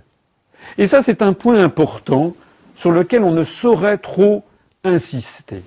L'économie, ce n'est pas une science. L'économie, c'est ce que l'on appelle une science humaine. Et l'adjectif humaine veut tout dire, ça veut dire que ça n'est pas une science exacte. Vous savez ce que c'est qu'une science exacte? Les mathématiques sont une science exacte. Une science exacte, c'est une science qui, sur la base des mêmes prémices, aboutit toujours au même résultat. 2 plus 2 égale 4, que ce soit au temps du Christ ou en 2011, que ce soit en Chine ou au pôle Sud, 2 plus 2 égale toujours 4. Voilà. Il n'y a pas de latitude, de, il n'y a pas d'incertitude. C'est pareil, la, physique, la chimie sont des sciences exactes. En revanche, les sciences humaines sont des sciences qui ne sont pas des sciences exactes. Ce sont des sciences qui reposent sur la psychologie humaine ou sur des interprétations. La psychologie, la psychanalyse, l'histoire, mais aussi l'économie sont des sciences humaines. Ce ne sont pas des sciences dont on peut être sûr que les résultats sont connus à l'avance. L'économie est incapable d'émettre autre chose que des hypothèses extrêmement simplificatrices de la réalité et d'avancer des prévisions hasardeuses presque jamais reproductibles et très généralement démenties par les faits. D'ailleurs, tout le monde le sait bien. Qui croit en France que quand on fait une prévision économique, elle va être certainement, elle va être sûre à 100% Personne n'y croit. Qui croit encore dans les vaticinations de nos responsables politiques et économiques qui nous ont expliqué, j'en parlais au début de cette conférence par exemple, que l'euro allait nous apporter plus de croissance et plus d'emplois. En réalité, l'économie se heurte et se heurtera toujours à l'imprévisibilité d'un grand nombre d'événements et au poids essentiel de la psychologie humaine. Et ce facteur psychologique a été particulièrement actif dans le cas de la Suède depuis 2003. En refusant de se plier à la dictature européenne, les Suédois ont fait un acte non seulement monétaire et économique, non seulement politique, mais aussi un acte psychologique d'une importance capitale. Ils ont réaffirmé leur liberté collective, l'inaliénabilité de leur liberté collective et leur confiance inébranlable dans la survie de leur nation. Ils ont d'ailleurs eu le bonheur de constater qu'une majorité d'entre eux était bien décidée à ne pas laisser détruire la Suède. Donc du coup, un formidable vent d'optimisme a traversé le pays dont les conséquences macroéconomiques, comme on dit, c'est-à-dire les conséquences économiques générales, se sont traduites par une excellente tenue de la consommation des ménages. La consommation des ménages est un des grands moteurs de l'économie. Et les ménages consomment quand ils ont le moral, quand ils ont le sentiment que les choses s'améliorent. Quand un peuple comme le peuple français déprime parce qu'il n'a pas le moral, parce qu'il ne voit pas où va la France, parce qu'il constate que chaque année est pire que la précédente, eh bien, il n'a pas le moral, il n'a pas tellement envie de consommer, en plus son pouvoir d'achat se dégrade, et donc ça pèse sur la croissance de l'économie générale. Le deuxième point, c'est que cette euphorie anti-euro a dopé les investissements des entreprises. La très bonne tenue de la consommation des ménages a engendré à son tour un fort dynamisme des investissements des entreprises, en hausse de plus 7 à plus 8% par an, ce qui est très important. Depuis le rejet de l'euro jusqu'à la crise mondiale de 2008-2009, les investissements des entreprises ont été principalement motivés par la nécessité de répondre à la demande intérieure sur un marché où les capacités de production étaient utilisées à plus de 90%, donc on était au bord de la saturation. Au passage, je signale d'ailleurs que cette très bonne tenue de l'économie suédoise a amené une entreprise comme Ericsson à rester, bien entendu, en Suède, hein, et que les 15 000 emplois que devait supprimer M. Svanberg ne l'ont pas été. Le troisième point, qui est tout à fait notable, c'est qu'au lieu de s'effondrer comme on l'avait dit aux Suédois, si vous votez non, la couronne suédoise va s'effondrer, tout le monde l'avait assuré. Le Premier ministre, rappelez-vous l'appel conjoint euh, du syndicat, du premier syndicat suédois LO, avec le MEDEF suédois, Svenskt Näringsliv. Eh bien, au lieu de s'effondrer, la couronne suédoise s'est légèrement appréciée vis-à-vis de l'euro. Regardez ce graphique, il est quand même intéressant, c'est l'évolution du taux de change de l'euro vis-à-vis de la couronne suédoise sur l'ensemble de l'année 2003 du 1er janvier au 31 décembre. Quand euh, il monte, ça veut dire que l'euro monte vis-à-vis de la couronne suédoise. Donc que la couronne suédoise se déprécie.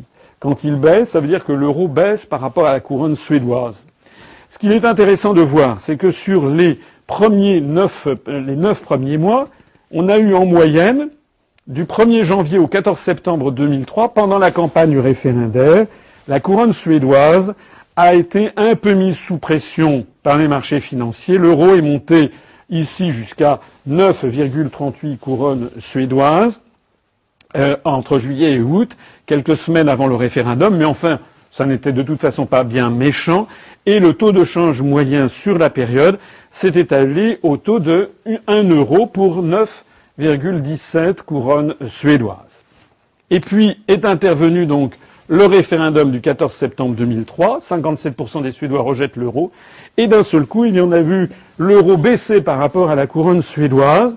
Et la moyenne s'établissant sur la fin de l'année a été d'une moyenne de 1 euro pour 9,03 couronnes suédoises. C'est-à-dire une appréciation, une légère appréciation euh, sur trois mois de la couronne suédoise de l'ordre d'environ 4 à 5% par rapport à l'euro.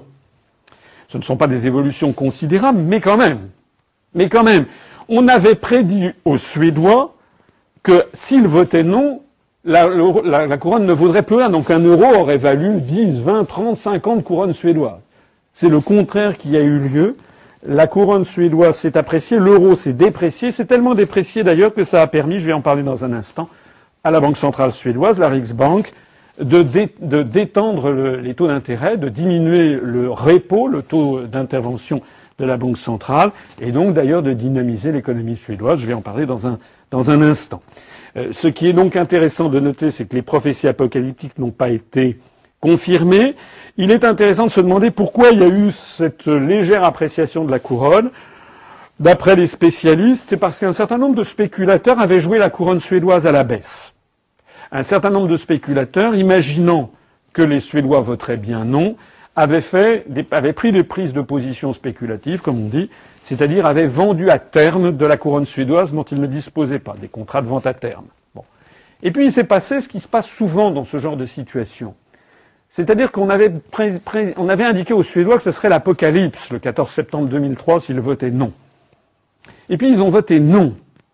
Et puis le 15 septembre 2003, quand on a ouvert les volets, on s'est aperçu qu'il y avait toujours le ciel bleu, le soleil, il y avait toujours la banque centrale, il y avait toujours le commerçant du coin, il y avait toujours euh, les, ministères étaient là, les entreprises tournaient, les gens allaient, à leur bureau, et en fait, rien n'avait changé. Voilà. Et donc il n'y avait pas d'apocalypse du tout. Donc tout simplement, les gens se sont rendus compte le lendemain ils sont revenus à une plus juste, euh, plus juste vision des choses. La Suède restait la Suède. Et elle avait sa monnaie, comme la Norvège a sa monnaie, comme le Royaume-Uni a sa monnaie, comme la Suisse a sa monnaie, comme le Danemark a sa monnaie, et puis voilà. Et d'un seul coup, on s'est rendu compte qu'il n'y avait aucune raison particulière pour que d'un seul coup tout s'effondre. Hein, c'est vraiment de la mise en condition psychologique des populations qui avait été faite. Et dans ces conditions, bien sûr qui avaient spéculé sur la chute de la couronne se sont rendus compte, comme tout le monde, bah, qu'il ne s'était en fait pas passé grand-chose. Et comme ils avaient pris des contrats de vente à terme, ils ont été obligés, comme, disent, comme on dit dans le jargon, de dénouer leur position spéculative en rachetant en urgence de la couronne pour dénouer leur contrat de vente à terme. Et rachetant de la couronne, c'est justement ça qui a fait que la couronne s'est appréciée et donc que l'euro s'est légèrement déprécié. Alors, les taux d'intérêt, justement, puisqu'il y avait une tendance à l'appréciation de la couronne par rapport à l'euro, eh bien ces tendances, ces pressions à l'appréciation de la couronne suédoise ont permis à la Banque centrale de mener une politique de taux d'intérêt un peu plus faible que celle de la Banque centrale européenne et donc plus conforme aux besoins de l'économie suédoise, et cela avec un, objectif de taux de change externe de rester à peu près en phase avec le taux de change habituel vis-à-vis -vis de l'euro. Donc depuis le référendum de 2003 et jusqu'à la crise de 2008, le taux dénommé repo, j'en ai déjà parlé, c'est-à-dire le taux de refinancement de la Riksbank, de la Banque centrale suédoise, a ainsi été quasiment toujours inférieur d'au moins 0,5 points de base par rapport au taux directeur fixé par la Banque centrale européenne, ce qui, pour des taux d'intérêt qui varient entre 2 et 4 points, c'est un différentiel qui a quand même une certaine signification et qui a contribué lui aussi à doper la croissance en Suède.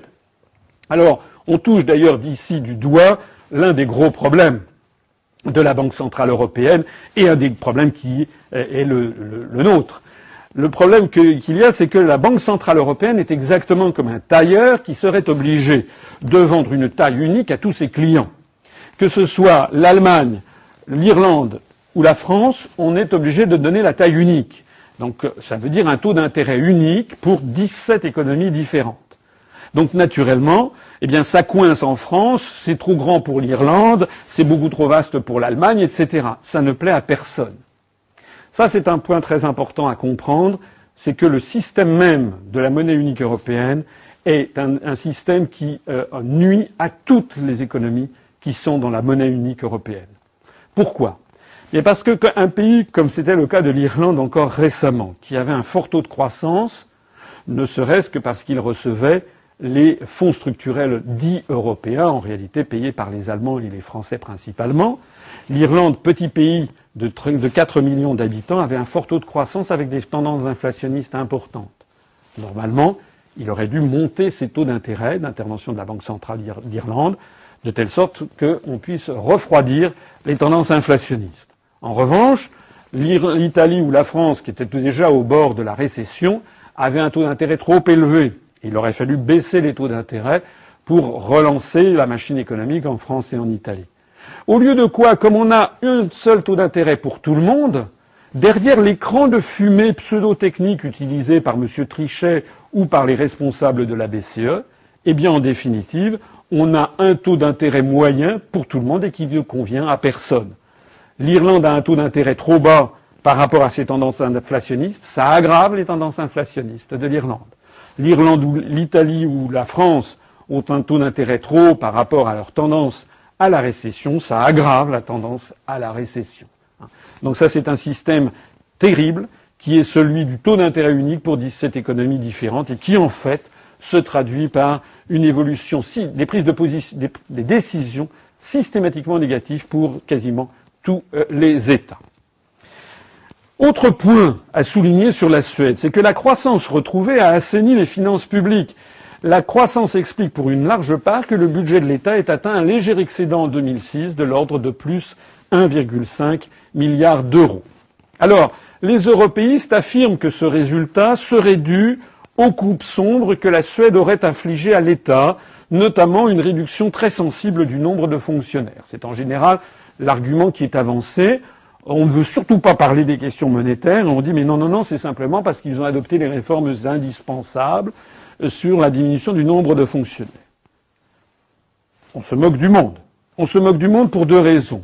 La première, j'y reviendrai dans un instant, c'est que la Suède est le pays du monde qui a les plus forts prélèvements obligatoires et le plus fort pourcentage de dépenses publiques dans son PIB, ce qui ruine les théories ultralibérales. Et la deuxième raison, c'est parce qu'effectivement, le nombre de fonctionnaires d'État est passé de 390 000 en 1991 à 240 000 en 2011, mais cette diminution a été une diminution d'optique pure et simple, car ces fonctionnaires ne sont plus dans des ministères, mais dans ce qu'on appelle des agences administratives, c'est-à-dire ce sont toujours des fonctionnaires. Hein.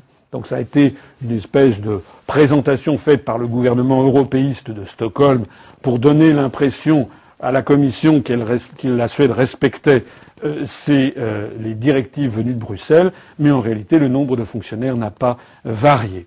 En réalité, si des efforts de rationalisation des dépenses publiques ont en effet été entrepris, le retour à l'équilibre du budget de l'État s'explique principalement par l'envolée des rentrées fiscales, notamment procurées par l'impôt sur les sociétés et par la TVA, considérablement plus élevées que prévu. Et donc, cet exemple suédois confirme les analyses keynésiennes. C'est bien l'augmentation de la consommation et du pouvoir d'achat des ménages qui, en relançant l'économie, a accru encore plus fortement les rentrées fiscales selon l'effet dit du multiplicateur keynésien.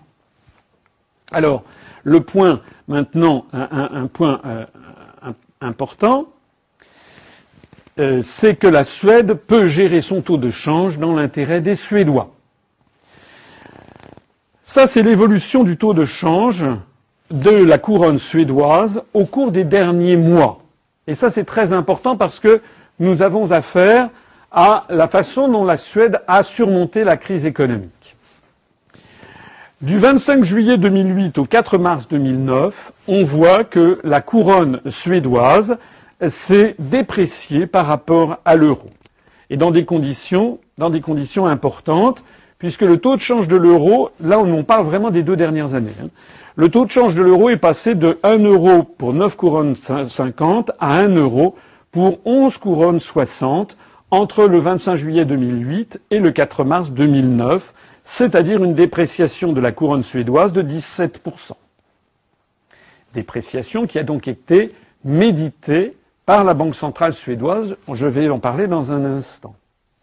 Si on prend maintenant cette évolution par rapport au dollar, l'évolution est encore plus impressionnante, puisque sur la même période, on est passé de 1 dollar pour 6 couronnes à 1 dollar pour 9,2 couronnes, c'est-à-dire une, une, dépréciation de la couronne suédoise de moins 34%.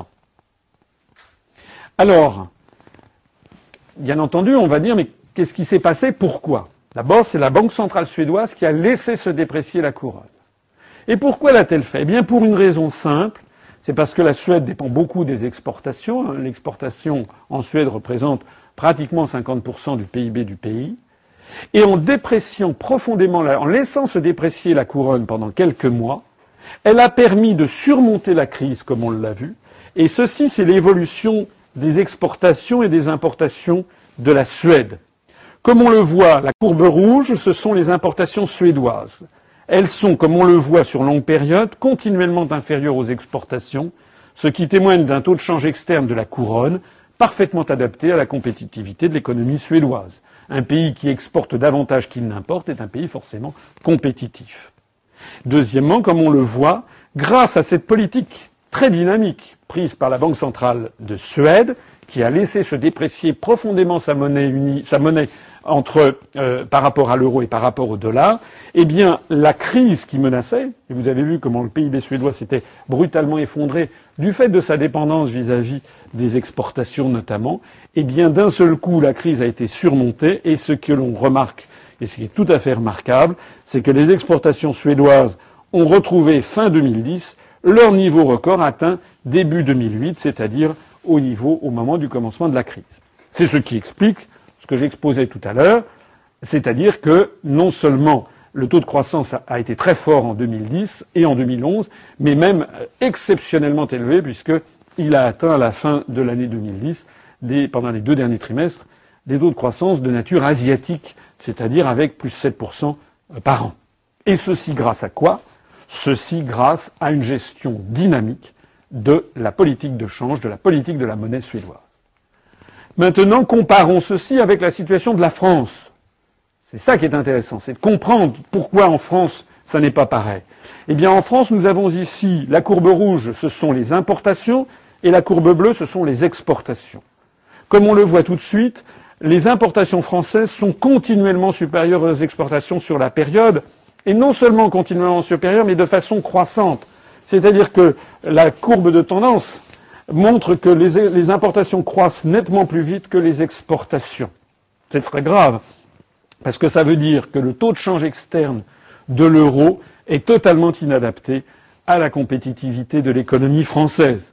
Et si nous exportons d'ailleurs plus, un petit peu plus, bien sûr, mais si le différentiel ne cesse de s'accroître, c'est aussi dû au fait que nous allons avoir, que nous avons une perte d'emplois industriels en France et donc une perte de part de marché de notre industrie.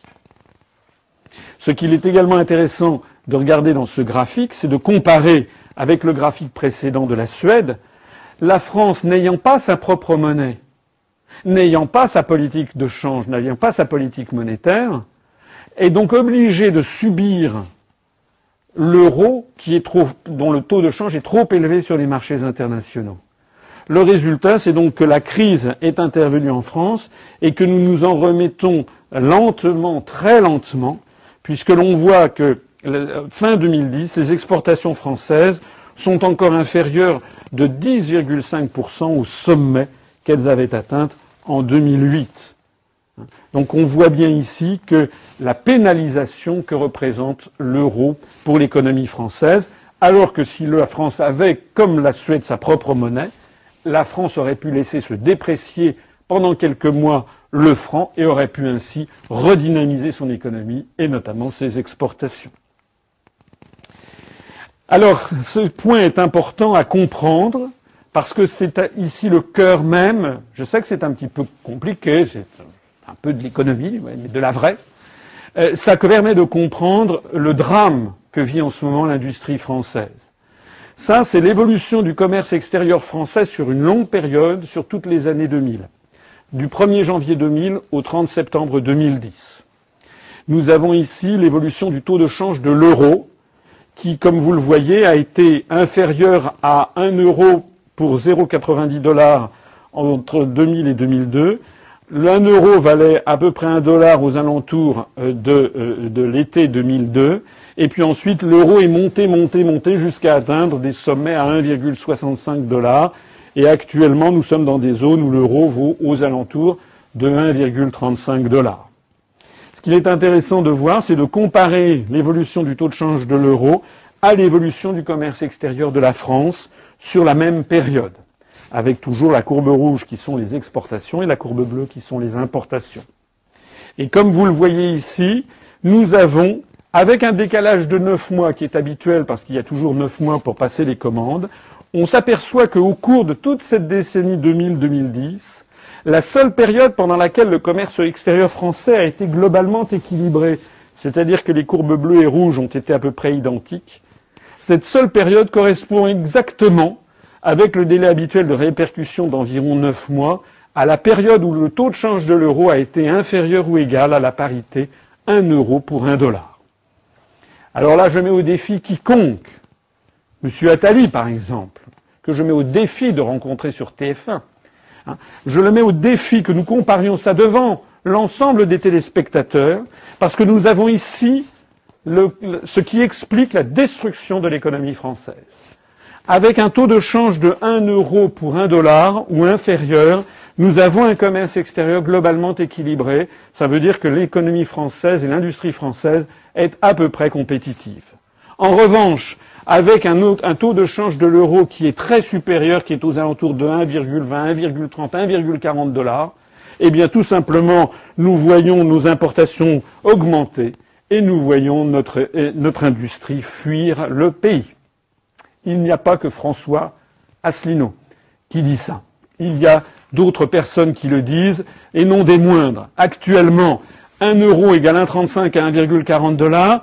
Le taux de change de compétitivité de l'industrie française est de l'ordre de 1 euro pour 1 dollar. L'euro est d'environ 35 à 40% trop cher pour l'économie française. Je dis bien pour l'économie française. Hein, parce que nous n'avons pas la même compétitivité externe que l'économie allemande. L'économie allemande a une meilleure compétitivité intrinsèque. Et je connais le discours, bien entendu, d'un certain nombre d'européistes qui disent Mais regardez l'Allemagne, on n'a qu'à faire comme l'Allemagne. Ah oui, c'est facile, il n'y a qu'à Faucon. Ah, il n'y a qu'à faire comme l'Allemagne, il n'y a qu'à faire comme l'Allemagne. Mais ce n'est pas en disant il n'y a qu'à faire comme l'Allemagne qu'on deviendra comme les Allemands. Hein, il faut tenir compte des réalités. La politique et la politique économique doivent se fonder sur les réalités et non pas sur des fantasmes. L'euro est d'environ 35 à 40% trop cher pour l'économie française. L'euro cher est en train de détruire l'industrie française et également de mettre à mal l'agriculture et les services. Je rappelle que du 25 juillet 2008 au, 4 mars 2009, les autorités suédoises ont justement laissé la couronne suédoise se déprécier de moins 34% par rapport au dollar. C'est-à-dire que les Suédois ont fait exactement ce qu'aurait dû faire la France, laisser se déprécier notre monnaie pendant quelques mois d'environ 34% par rapport au dollar. Alors quand je dis que je ne suis pas le seul à le dire, ben oui, je ne suis pas le seul, parce qu'on ne porte pas suffisamment attention à ce que disent les grands patrons. En voici un qui s'appelle Louis Gallois, le président de ADS qui fabrique Airbus. Dans le Figaro du 27 mars 2008, Louis Gallois a dit, a écrit dans une interview, une baisse du dollar de 10 cents fait perdre un milliard d'euros à Airbus. L'euro, à son niveau actuel, est en train d'asphyxier une bonne partie de l'industrie européenne en laminant ses marges à l'exportation. Si cela continue, l'industrie européenne fuira l'Europe. Eh bien, cela a continué et cela continue. Nous avons donc affaire à un véritable drame national qui se passe dans l'indifférence de nos élites, de nos responsables, comment dirais-je, politiques, économiques et médiatiques, qui refusent de comprendre que l'euro est en train de détruire toute l'industrie française, d'autant plus que avec les procédures dites de mondialisation et de déréglementation des obstacles euh, aux échanges de capitaux, de marchandises et de services, eh bien, c'est la porte ouverte aux délocalisations. Ce n'est pas François Asselineau qui le dit, c'est Louis Gallois, le président de ADS, et il sait de quoi il parle. Dans la région toulousaine, une grande entreprise comme l'ATCOR, qui était un sous-traitant d'Airbus, a été obligée de délocaliser des milliers d'emplois, notamment dans les pays du Maghreb ou ailleurs, c'est-à-dire en zone hors euro. L'euro est en train de détruire l'aéronautique française. C'est un point qui est capital à comprendre. Alors ça n'est pas tout, parce que certains d'entre vous vont dire oui, mais c'est bien gentil de laisser se déprécier une monnaie, mais alors après ça, on va payer le pétrole très très cher, les biens d'importation très très chers, etc. Bien sûr que si on laisse se déprécier une monnaie, les importations deviennent plus chères. Bon, c'est pas forcément plus mal, d'ailleurs, dans un certain nombre de cas. Mais regardez ce qu'a fait la Suède. Regardez ce qu'a fait la Suède, parce qu'après avoir laissé se déprécier considérablement sa monnaie par rapport euh, au dollar, je l'ai montré tout à l'heure, jusqu'en mars 2009. Ensuite, depuis que la Suède a retrouvé un chemin de croissance très important, elle elle est tout simplement revenue à une politique monétaire plus sévère. Alors si je veux le présenter d'une façon un petit peu grand public, un petit peu humoristique, mais qui est une façon que je crois très pertinente de présenter l'économie, il faut comparer ça à une voiture. Une voiture, moi, pour moi, la Suède, eh bien, c'est une voiture avec un moteur HDI. Elle arrive, elle se porte bien, elle, roule en cinquième. Et puis arrive d'un seul coup la crise économique. Et quand la crise économique, c'est un peu comparable à, en fait, une forte montée. Face à une forte montée, vous savez ce qu'il faut faire avec une voiture, il faut rétrograder et il faut consommer beaucoup plus d'essence au kilomètre. Eh bien là, c'est la même chose. Face à la crise, il a fallu que l'économie suédoise rétrograde en laissant se déprécier sa monnaie et donc en dépréciant, euh, en consommant rapidement, si j'ose dire, ses richesses. Elle est passée, si j'ose dire, en seconde puis en première, en laissant se déprécier la couronne suédoise d'environ 34% par rapport au dollar. Et puis une fois que la crise est surmontée, d'un seul coup qu'elle a redynamisé ses exportations et donc le taux de croissance du PIB du pays, eh bien progressivement elle a pu repasser en troisième, puis en quatrième, et enfin revenir désormais en cinquième, avec d'ailleurs un taux de change de la couronne suédoise qui désormais est redevenu à peu près au même niveau qu'avant euh, cet épisode de crise, et même un petit peu mieux. Elle a assuré la reprise économique. Les mots ont du sens. On parle de reprise économique comme on parle d'un moteur qui a de la reprise. Alors, sur ce graphique, on a un graphique intéressant puisqu'il reprend l'évolution du taux de change de l'euro vis-à-vis de la couronne suédoise depuis la création de l'euro au cours des douze dernières années, c'est-à-dire depuis le 1er janvier 1999 lorsque l'euro a été créé sur les marchés financiers interbancaires et donc jusqu'au 27 décembre de l'année dernière. Qu'est-ce que l'on remarque? Eh bien, on remarque en fait une très grande stabilité sur 12 ans. Une très grande stabilité aux alentours de 9,2, 9,3 couronnes pour un euro. Ici, c'est la date du 14 septembre 2003 avec le rejet de l'euro par référendum. Comme je l'ai montré dans cette conférence, on a eu une dépréciation de l'euro, mais vous voyez que c'est une dépréciation légère si on le rapporte à l'ensemble des douze années. Ce qui a été plus notable, c'est ce qui s'est passé et dont je viens de parler, le début de la crise financière et économique mondiale à partir de 2008. Hein. Et comme vous le voyez, eh la Suède a géré de façon tout à fait euh, dynamique ce passage de la crise. Depuis la création de l'euro, la couronne suédoise a été gérée de façon dynamique dans l'intérêt de l'économie suédoise. En particulier, donc, sur cette période 2008-2009, la couronne suédoise s'est d'abord dépréciée de 17%, hein, donc une augmentation du taux de change de l'euro par rapport à la, couronne suédoise. Et ensuite, la couronne suédoise s'est réappréciée de 23%, donc euh, le taux de change de l'euro a baissé. Et donc, vous voyez que la couronne suédoise a retrouvé un niveau euh, inférieur à ce qu'il était avant le début de la crise. Enfin, niveau, excusez-moi, l'euro a trouvé un niveau inférieur par rapport à la couronne suédoise à ce qu'il était avant le début de la crise. Donc au total, du 1er janvier 1999 au 27 décembre 2010, sur les 12 années, l'euro s'est déprécié de moins 5,3% par rapport à la couronne suédoise. Voilà, ma précision, ces tableaux, ce n'est pas moi qui les ai euh, bâtis, hein, ce sont des tableaux qui sont disponibles euh, sur les sites internet euh, appropriés et que tout un chacun euh, peut aller chercher. Alors, eh bien, pour reprendre, reprendre mon image de la voiture, euh, nous pouvons comprendre un peu maintenant ce que c'est que l'économie. Oh, certes, c'est une métaphore que je prends, mais elle est assez profonde, je crois. L'économie suédoise, c'est comme une voiture nerveuse, dotée d'un moteur HDI. Elle a de la reprise. Elle a de la reprise, c'est-à-dire lorsqu'il y a une crise, eh bien, elle sait rétrograder, elle sait déprécier sa monnaie, franchir l'obstacle, puis ensuite, eh bien, euh, resserrer la politique monétaire et donc, euh, comment dirais-je, faire regagner le terrain perdu à sa monnaie, le temps qu'elle a euh, fait, qu'elle a utilisé pour relancer l'économie. En revanche, eh bien, en revanche, l'économie de l'euro, c'est comme une belle américaine. L'économie de la zone euro, c'est comme une voiture sans aucune reprise, qui continue à rouler en cinquième devant une forte route de montagne. Elle ne s'est pas rétrogradée, elle n'a pas de politique de change externe, et donc qu'est-ce que fait une voiture qui roule en cinquième alors que d'un seul coup on monte, on a une pente de 12%, eh bien elle cale. L'euro, en fait, c'est un fantasme. C'est un fantasme de volonté d'imiter les États-Unis. L'euro, c'est une belle américaine. Une belle américaine, et vous savez ce que c'est qu'une belle américaine? Eh bien, c'est un veau. Eh bien oui, c'est pas les Français qui sont des veaux, c'est l'euro. L'euro qui est un veau, ça fait penser à ce film, vous vous rappelez des années 60 de Robert Derry, La belle américaine pour rire à la française. Vous savez comment ça se termine, les belles américaines Ça épate la galerie, mais ça se termine toujours chez le garagiste, parce qu'en fait, ça ne tient pas la distance.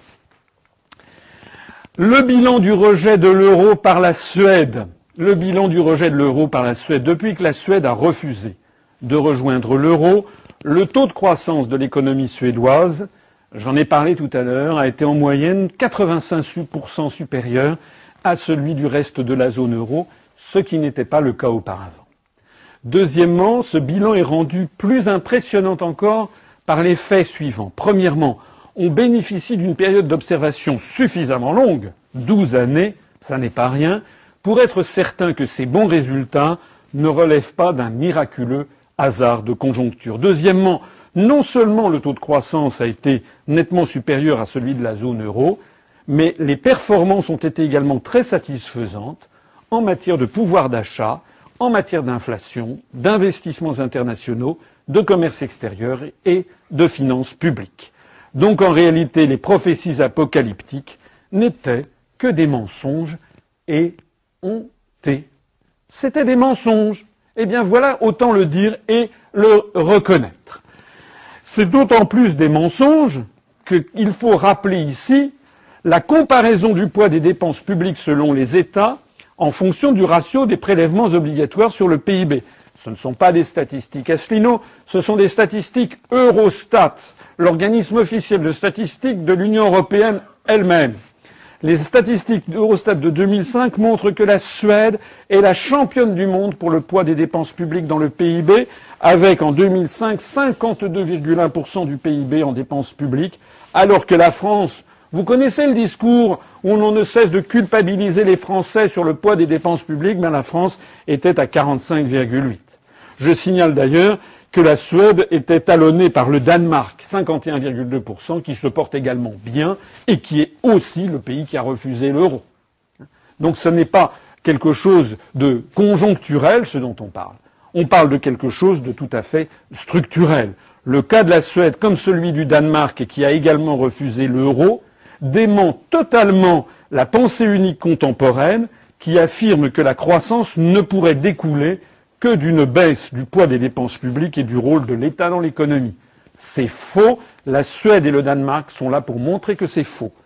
En bref, le succès économique suédois, mais aussi celui du Danemark ou de la Norvège, et le marasme de la zone euro prouvent la fausseté absolue des politiques publiques conduites en Europe, excusez-moi, mais depuis un quart de siècle, hein, qui sont toutes fondées sur l'idéologie ultralibérale de la construction européenne et du moins d'État, et qui sont toutes oublieuses de la pensée économique keynésienne.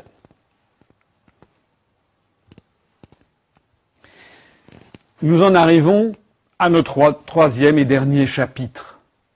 J'ai beaucoup parlé de la Suède, mais ça valait le coup. Et puis surtout, comme vous l'avez vu, j'ai comparé la Suède à la zone euro et à la France. Parce que c'est justement cette comparaison qui permet de mieux faire ressortir les problèmes pour la France. Mais quels en sont les enseignements tirés pour la France et par nos responsables? Alors écoutez, excusez-moi de le dire, mais figurez-vous que le modèle suédois, les élites françaises n'ont que ceci à la bouche.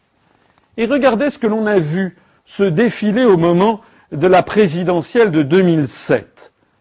Le 4 juillet 2006, Madame Ségolène Royal, candidate à l'Élysée, a fait le voyage de Stockholm pour venir vanter le modèle suédois. Elle a été reçue, comme on le voit donc le 4 juillet 2006, par le fameux Premier ministre, M. Göran Persson, celui-là même qui avait monopolisé les pouvoirs de l'État pour vendre le oui aux Suédois, qui avait ensuite sauté sur le brancard de la ministre des Affaires étrangères mourante pour essayer de pousser pour le vote oui, et qui, une fois que 57% des Suédois avaient voté non, s'est maintenu au pouvoir en disant je le ferai quand même. Eh bien, c'est ce monsieur que Madame Royal est allée voir par solidarité socialiste, puisqu'il est social-démocrate, par solidarité socialiste, elle est allée voir monsieur Göran Persson pour essayer de se faire mousser. Vous parlez d'un modèle. Et qu'est-ce que Madame Royal a vu de ce voyage en Suède? La présidente de Poitou-Charentes a vanté le modèle suédois devant les caméras. En fait, les caméras et les micros, c'était des trucs français, France Inter, Europe 1, etc. Pensez bien que les Suédois s'en fichaient royalement, si j'ose dire, de ces golems. Donc la présidente de Poitou-Charentes, elle, a passé moins de 48 heures sur place avec les micros et caméras. Elle a vanté le modèle suédois elle a indiqué qu'elle voulait s'en inspirer si elle était élue à l'Élysée. Très bien. Elle a cité en exemple le dialogue social chez, chez Ericsson. Elle a osé citer en exemple le modèle social d'Ericsson, dont le directeur général, M. Svanberg, avait menacé l'ensemble de la population suédoise de supprimer 15 000 emplois s'ils votaient mal. Voilà décidément quels sont les modèles de Madame Royal, la socialiste Madame Royal, c'est-à-dire euh, un escroc qui était Premier ministre et un quelqu'un qui voulait influer sur le vote démocratique des, euh, des Suédois en faisant du chantage à l'emploi. Mais ça n'est pas tout. Parce que Madame Royal a affirmé que la réussite suédoise venait du très fort taux de syndicalisation. Bah oui, vous vous rappelez, je vous ai dit, le syndicat Hello, il y a 2 millions de syndiqués, ce qui veut dire que pour la France, ça serait à peu près l'équivalent de 12 à 13 millions de syndiqués. Mais ce syndicat Hello est un syndicat jaune, c'est-à-dire qu'il est un syndicat qui travaille main dans la main avec les syndicats patronaux. Et donc, elle a affirmé que la réussite suédoise venait du fort taux de syndicalisation, et elle a donc laissé entendre que si elle était élue à l'Élysée, elle redresserait la France en forçant les Français à se syndiquer.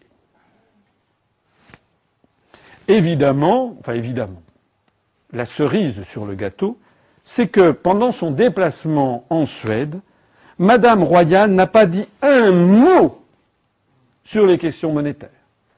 Il semble qu'elle ne sache pas que la Suède soit un pays qui a conservé sa propre monnaie.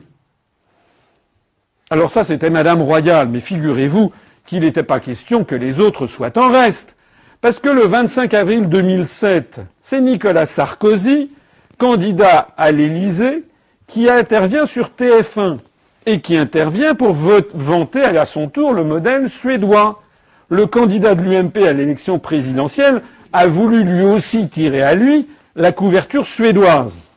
Alors comme M. Sarkozy n'est pas d'un caractère à faire dans la dentelle, on le sait, il en a profité pour faire main basse sur cinq modèles à la fois. Il s'est indigné sur TF1, c'était en pleine campagne présidentielle, que la France n'ait pas un taux de chômage aussi bas que celui de la Suède et que ceux du Danemark, de l'Irlande, de l'Espagne et de la Grande-Bretagne. Et il nous a fait le scénario habituel, c'est-à-dire poser une question indignée. Si ces pays peuvent y arriver, pourquoi pas nous? Hein, Ça, c'est la rhétorique habituelle de M. Sarkozy qui consiste à poser des questions au lieu d'annoncer un programme euh, précis. On notera au passage que parmi les cinq modèles retenus qu'il vantait aux Français, il y avait quand même les trois États de l'Union européenne ayant rejeté l'euro, c'est-à-dire le Danemark, la Suède et la Grande-Bretagne.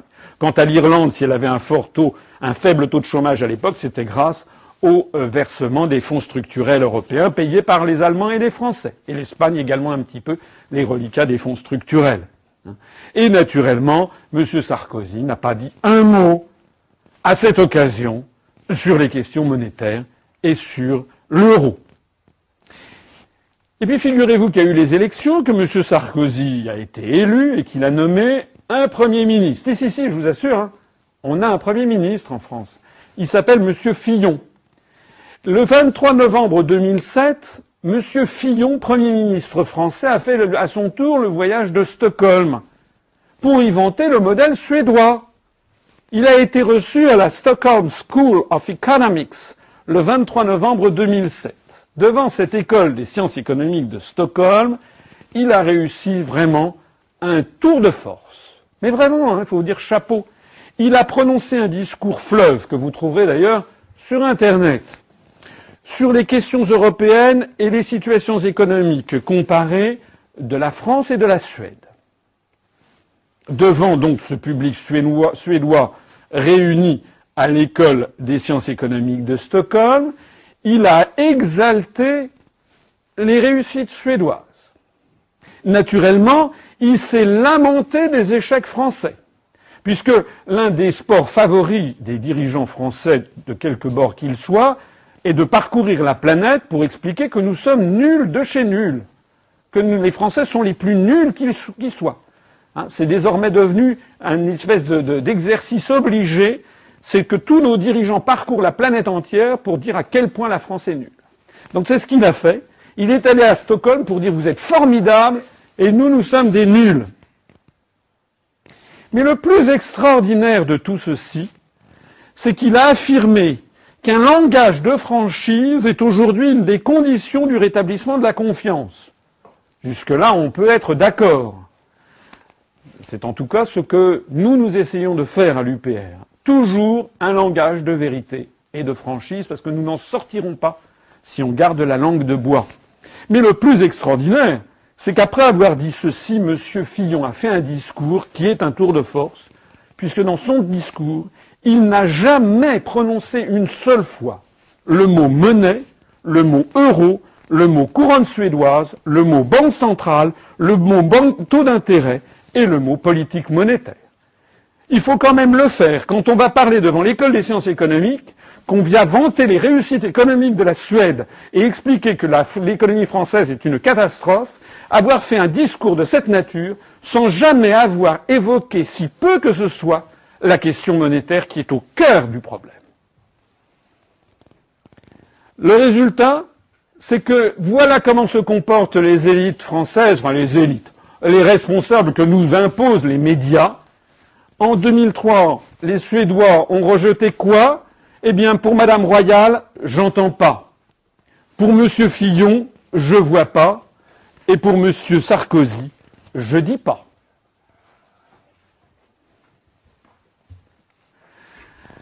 Alors en 2010, en 2010, la crise de plus en plus manifeste de la monnaie unique européenne, crise en Grèce, crise au Portugal, euh, crise en Irlande, crise latente en Espagne, crise latente en Italie, eh bien la crise est de plus en plus manifeste de la monnaie unique européenne. Et donc ça amène les Français à s'interroger sur la sortie de l'euro. Ça amène également quelques démagogues comme Madame Le Pen qui d'un seul coup veut sortir de l'euro, alors que le Front National euh, aux élections européennes de juin 2009 ne proposait absolument pas de sortir de l'euro. Je rappelle au passage que l'UPR s'est créé le 25 mars 2007, donc il y a quatre ans, justement pour sortir de l'euro et de l'Union européenne, et que nous, à la différence de tous les autres mouvements politiques, nous disons, nous écrivons, nous analysons toujours, toujours, toujours les mêmes choses depuis notre création. Mais naturellement, l'évolution de l'opinion publique agace, irrite, inquiète les européistes. Et donc comment faire? Eh bien comment faire? C'est la grande campagne d'intimidation qui euh, va apparaître. Les Français sont la cible, depuis l'été 2010, d'une campagne d'épouvante par l'hypermédiatisation d'un économiste néerlandais totalement inconnu qui s'appelle M. Mark Cliff, ici présent, voilà sa photo, et qui d'un seul coup a fait l'objet de plein d'articles de journaux dans la presse française on croirait un petit peu, vous vous rappelez, la façon dont on a terrorisé les Suédois avec le psychologue M. Montgomery, ou bien en leur disant, euh, avec les, les, M. Svanberg qui annonçait une, un effondrement de la couronne suédoise, etc. Donc depuis l'été 2010, les Français sont la cible de cette campagne d'épouvante. Le 15 juillet 2010, c'est le magazine Courrier International qui a titré, je le montrais tout à l'heure, faire éclater la zone euro, ce serait le chaos. Avec, pour résumer, une banque néerlandaise a tenté de quantifier les effets d'un démantèlement de l'union économique et monétaire. Ces conclusions sont alarmantes. Vous notez qu'au passage, il n'y a aucun raisonnement là-dedans. Hein. Le 23 juillet 2010, le magazine le, Point a publié à son tour la même étude de M. Cliff de la banque ING, qui décidément a fait vraiment un, succès considérable, sous l'intitulé Sortir de l'euro, le rapport qui fait peur. Avec pour résumer, l'éclatement de la zone euro aurait un impact très grave sur toute l'économie européenne, selon un, un rapport réalisé par un économiste de chez ING.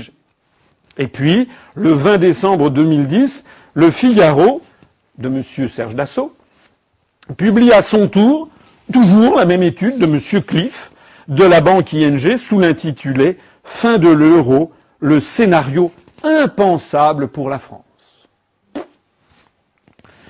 Alors, qu'est-ce qu'il faut en penser de ça?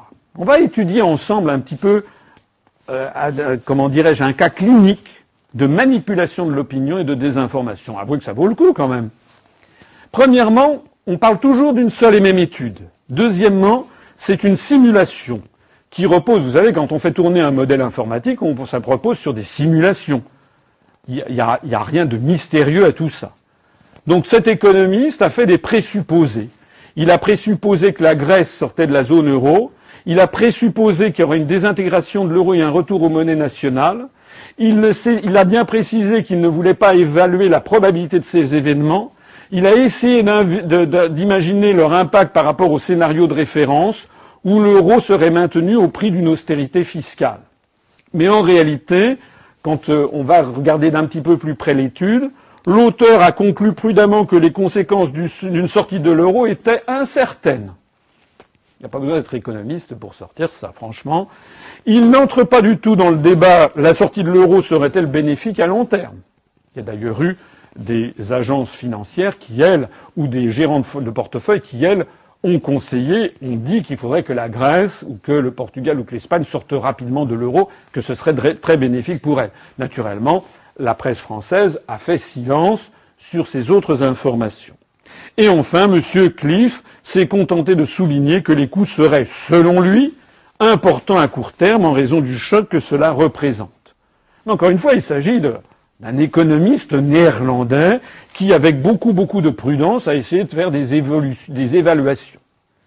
Alors tout ceci a été repris, remouliné par les médias français pour en faire ce que nous avons vu ici, par exemple, sur le site internet du Figaro, fin de l'euro, le scénario impensable pour la France, le choc d'une sortie de l'euro, moins 10% baisse du PIB sur trois ans, 13,8% de chômage, 1,75 euros le prix du litre d'essence. Alors c'est un faux grossier. C'est un faux grossier qu'on va examiner ensemble. Hein. le faux grossier du 20 décembre 2010 du Figaro. D'abord, 1,75€ le prix du litre d'essence. On remarquera, c'est un peu amusant, c'est que le scénario présente une sortie de l'euro qui présente le prix de l'essence en euros. Alors il faudrait quand même savoir si on est sorti de l'euro, est-ce que les prix sont encore en euros? Enfin bon, on ne va pas s'arrêter à ce petit détail. Deuxièmement, qu'est-ce que ça signifie le prix du litre d'essence? En décembre 2010, on notait en France que le prix du super sans plomb 98 évoluait entre 1,39 et 1,49 euros. Ça, c'était les prix moyens en décembre 2010. Le samplon 95 entre 1,36 et 1,45 le diesel plus entre 1,26 et 1,35 et le diesel entre 1,18 et 1,27.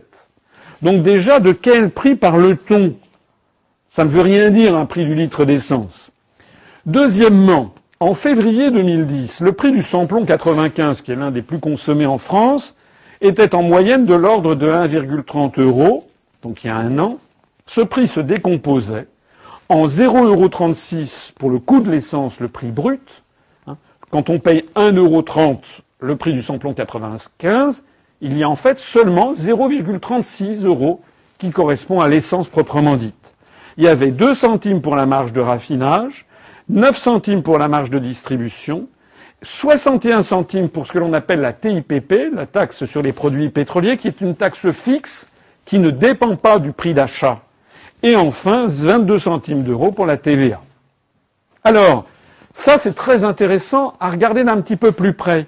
Pourquoi c'est intéressant? Ben Parce que si l'on suppose que par extraordinaire, le taux de change du dollar par rapport au franc grimpe de 30% par rapport au taux de change du dollar par rapport à l'euro.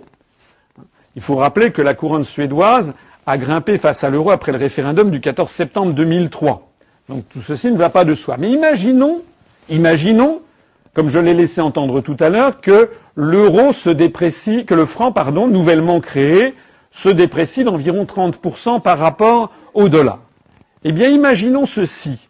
On aurait quoi comme prix du litre d'essence? Le prix à la pompe du samplon 95 deviendrait 0,468 pour le coût de l'essence, c'est-à-dire 0,36 par 1,3, 30% de plus, puisque c'est exprimé en dollars. La marge de raffinage deviendrait de 2,6 centimes d'euros au lieu de 2. La marge de distribution deviendrait 11,7 centimes d'euros au lieu de 9. En revanche, la TIPP, qui est fixe, resterait à 0,61 et ça donnerait donc un, taux, un prix de 1,22 euros avant TVA. Soit, après TVA, un prix de 1,46 euros. En d'autres termes, partant d'un samplon 95 à 1,30, une baisse du franc par rapport au dollar de 30% aboutirait au fait qu'on passerait de 1,30 à 1,46 euros. Donc d'où sort ce 1,75 euros? Il sort de nulle part. J'ai essayé de voir comment on pourrait avoir un samplon 95 à 1,75 euros. Ben, c'est tout simple, il faut faire le calcul dans l'autre sens et sans vouloir euh, euh, vous euh, abusez de votre patience, il faut savoir qu'il faudrait en gros que le franc perde 45% de sa valeur, c'est-à-dire pratiquement la moitié de sa valeur par rapport au dollar. À ce moment-là, on aurait un samplon 95 qui passerait de 1,30 à 1,74 euros en effet. Donc, ce que ne dit pas ce prétendu scénario, c'est que pour avoir un taux de, prix du litre d'essence à 1,75 euros, il faut en fait anticiper que la nouvelle monnaie française, que le franc, perdrait pratiquement la moitié de sa valeur par rapport au dollar. Ce serait du sans précédent dans l'histoire mondiale. On va quand même raisonner par l'absurde.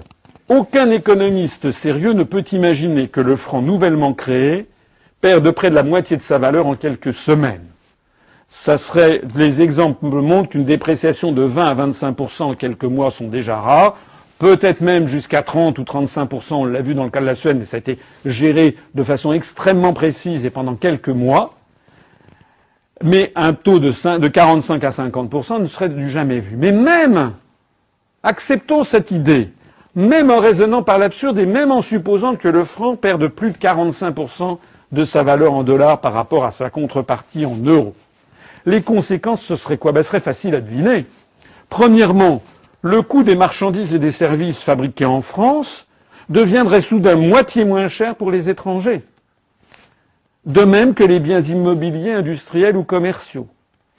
Ça veut dire quoi? Ben, Ça veut dire qu'il s'ensuivrait une fantastique compétitivité de l'économie française, les produits et les services produits en France et une flambée de nos exportations.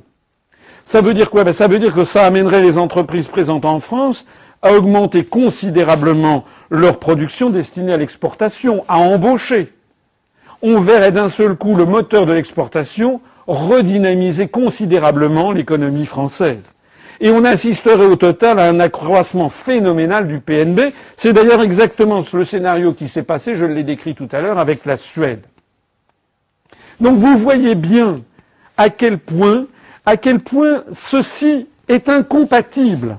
Parce que le même, la même, le même désinformation du Figaro prétend que le prix de l'essence pourrait monter à 1,75 avec une baisse du PIB de 10%. On ne peut pas avoir l'un et l'autre. C'est incompatible. Pour qu'on ait un prix du litre d'essence à 1,75 euros, il faudrait que le franc, nouvellement créé, perdre 45% de sa valeur par rapport au dollar. Et dans ces conditions, à ce moment-là, on aurait une formidable augmentation du PIB de la France et non pas une diminution. Ce scénario est impossible car économiquement contradictoire. Hein. Donc c'est ça qui est important et c'est là-dessus qu'on va terminer. Le scénario présenté par le Figaro est absurde sous quelque angle qu'on l'examine. D'une part, il est exclu qu'une nouvelle monnaie française changée à parité avec l'euro perde la moitié de sa valeur en quelques mois. Non seulement tous les exemples historiques comparables montrent qu'un tel scénario est totalement improbable, mais il n'y aurait en outre aucune raison de fond pour qu'il en soit ainsi.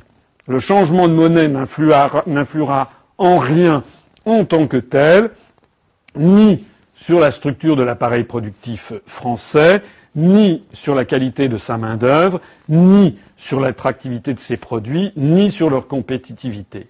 Alors, a fortiori pour les États contributeurs nets à l'Union européenne comme l'est la France, parce que lorsque la France sortira de l'Union européenne, elle récupérera une manne financière immédiate d'au moins 7 à 10 milliards d'euros, dont je rappelle que l'Union populaire républicaine prévoit d'utiliser l'essentiel de cet argent à relancer un grand plan de logements sociaux, ce qui est très vertueux d'un point de vue économique, puisque c'est un mode, tout le monde le sait, un mode de relance de la croissance qui est très riche en, emplois et qui est peu consommateur en général en importation.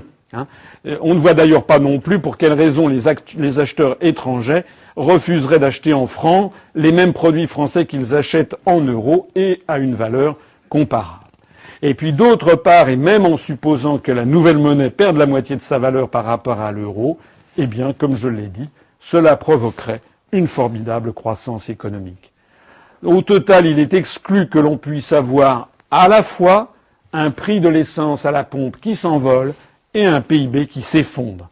À trop vouloir faire peur, la propagande européiste perd toute crédibilité et donne tout simplement dans le grand guignol.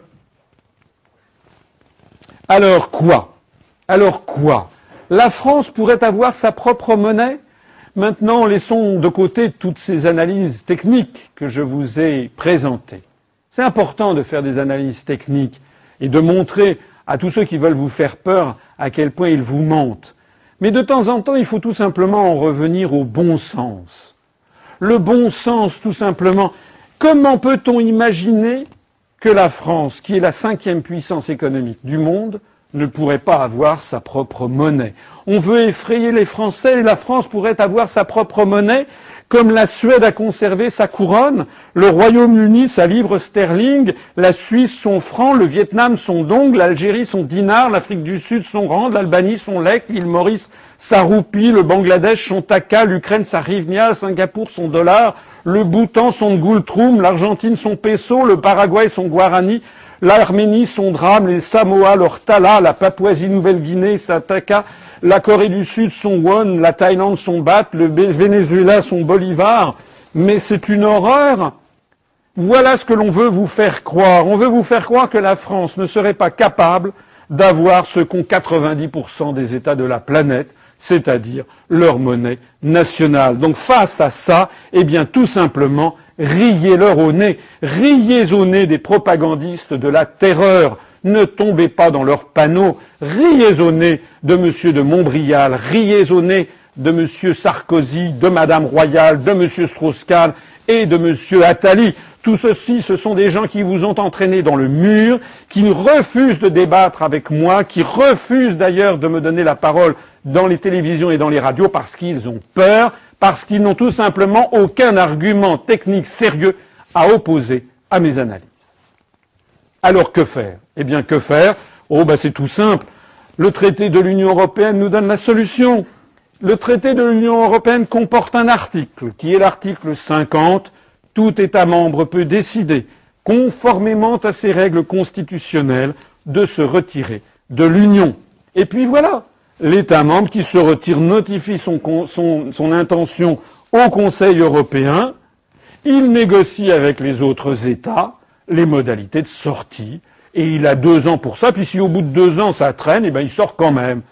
Alors il y a des gens qui disent Oh oui, mais vous aurez des, des bâtons dans les roues. Mais quel bâton dans les roues pourrait-on opposer au peuple français? Lorsque le peuple français aura décidé de sortir de l'Union européenne. D'abord, la première chose que l'on fera, c'est que la France arrêtera de verser l'argent à l'Union européenne. Eh oui, puisqu'on en sort. Donc ça facilitera les négociations. Voilà. Et puis, de façon plus générale, on suscitera un immense enthousiasme dans l'ensemble des pays d'Europe, parce que beaucoup de peuples d'Europe n'attendent qu'une seule chose, eh bien, c'est que les Français leur donnent la marche à suivre. Hein. Je répète que l'Union européenne, seule sur toute la scène politique française, l'Union européenne propose aux Français de sortir unilatéralement de l'Union européenne et de l'euro par la mise en œuvre toute simple de l'article 50 du traité sur l'Union européenne. Hein, cet article qui est prévu qu'aucun responsable politique de la classe politique française admis dans les médias semble n'avoir jamais lu. Mais nous, nous l'avons lu et nous voulons l'appliquer. En conclusion de cette conférence, je voudrais terminer par un petit clin d'œil. Je suis un amateur de ce que l'on appelle la phaléristique, c'est-à-dire j'aime bien les monnaies et les médailles. Voilà, parce que dans les monnaies, dans les médailles surtout, eh bien, il y a toujours, hein, comment dire, euh, le rappel d'événements historiques et le rappel de l'esprit du temps. Alors j'ai trouvé cette médaille qui est une belle illustration de ce que veut faire l'UPR. C'est une petite médaille qui a été frappée en 1848 lorsque les Français ont chassé le dernier roi, Louis-Philippe. Louis-Philippe qui s'est enfui de France déguisé en vieille dame. Alors je ne sais pas si Ben Ali a fait la même chose dans son avion, mais en tout cas, Louis-Philippe est parti d'une façon honteuse. Et alors, on a cette médaille qui montre sur l'avers, sur le côté pile, Marianne avec marqué tout sur le, sur le pourtour République française 1848.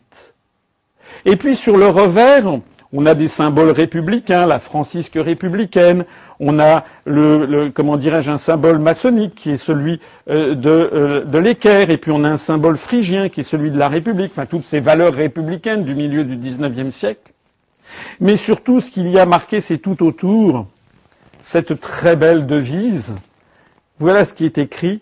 La France donne l'exemple aux nations.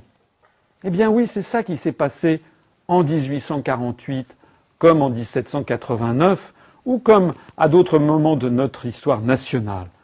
les peuples du monde se tournent assez spontanément vers la France pour savoir ce que font les Français.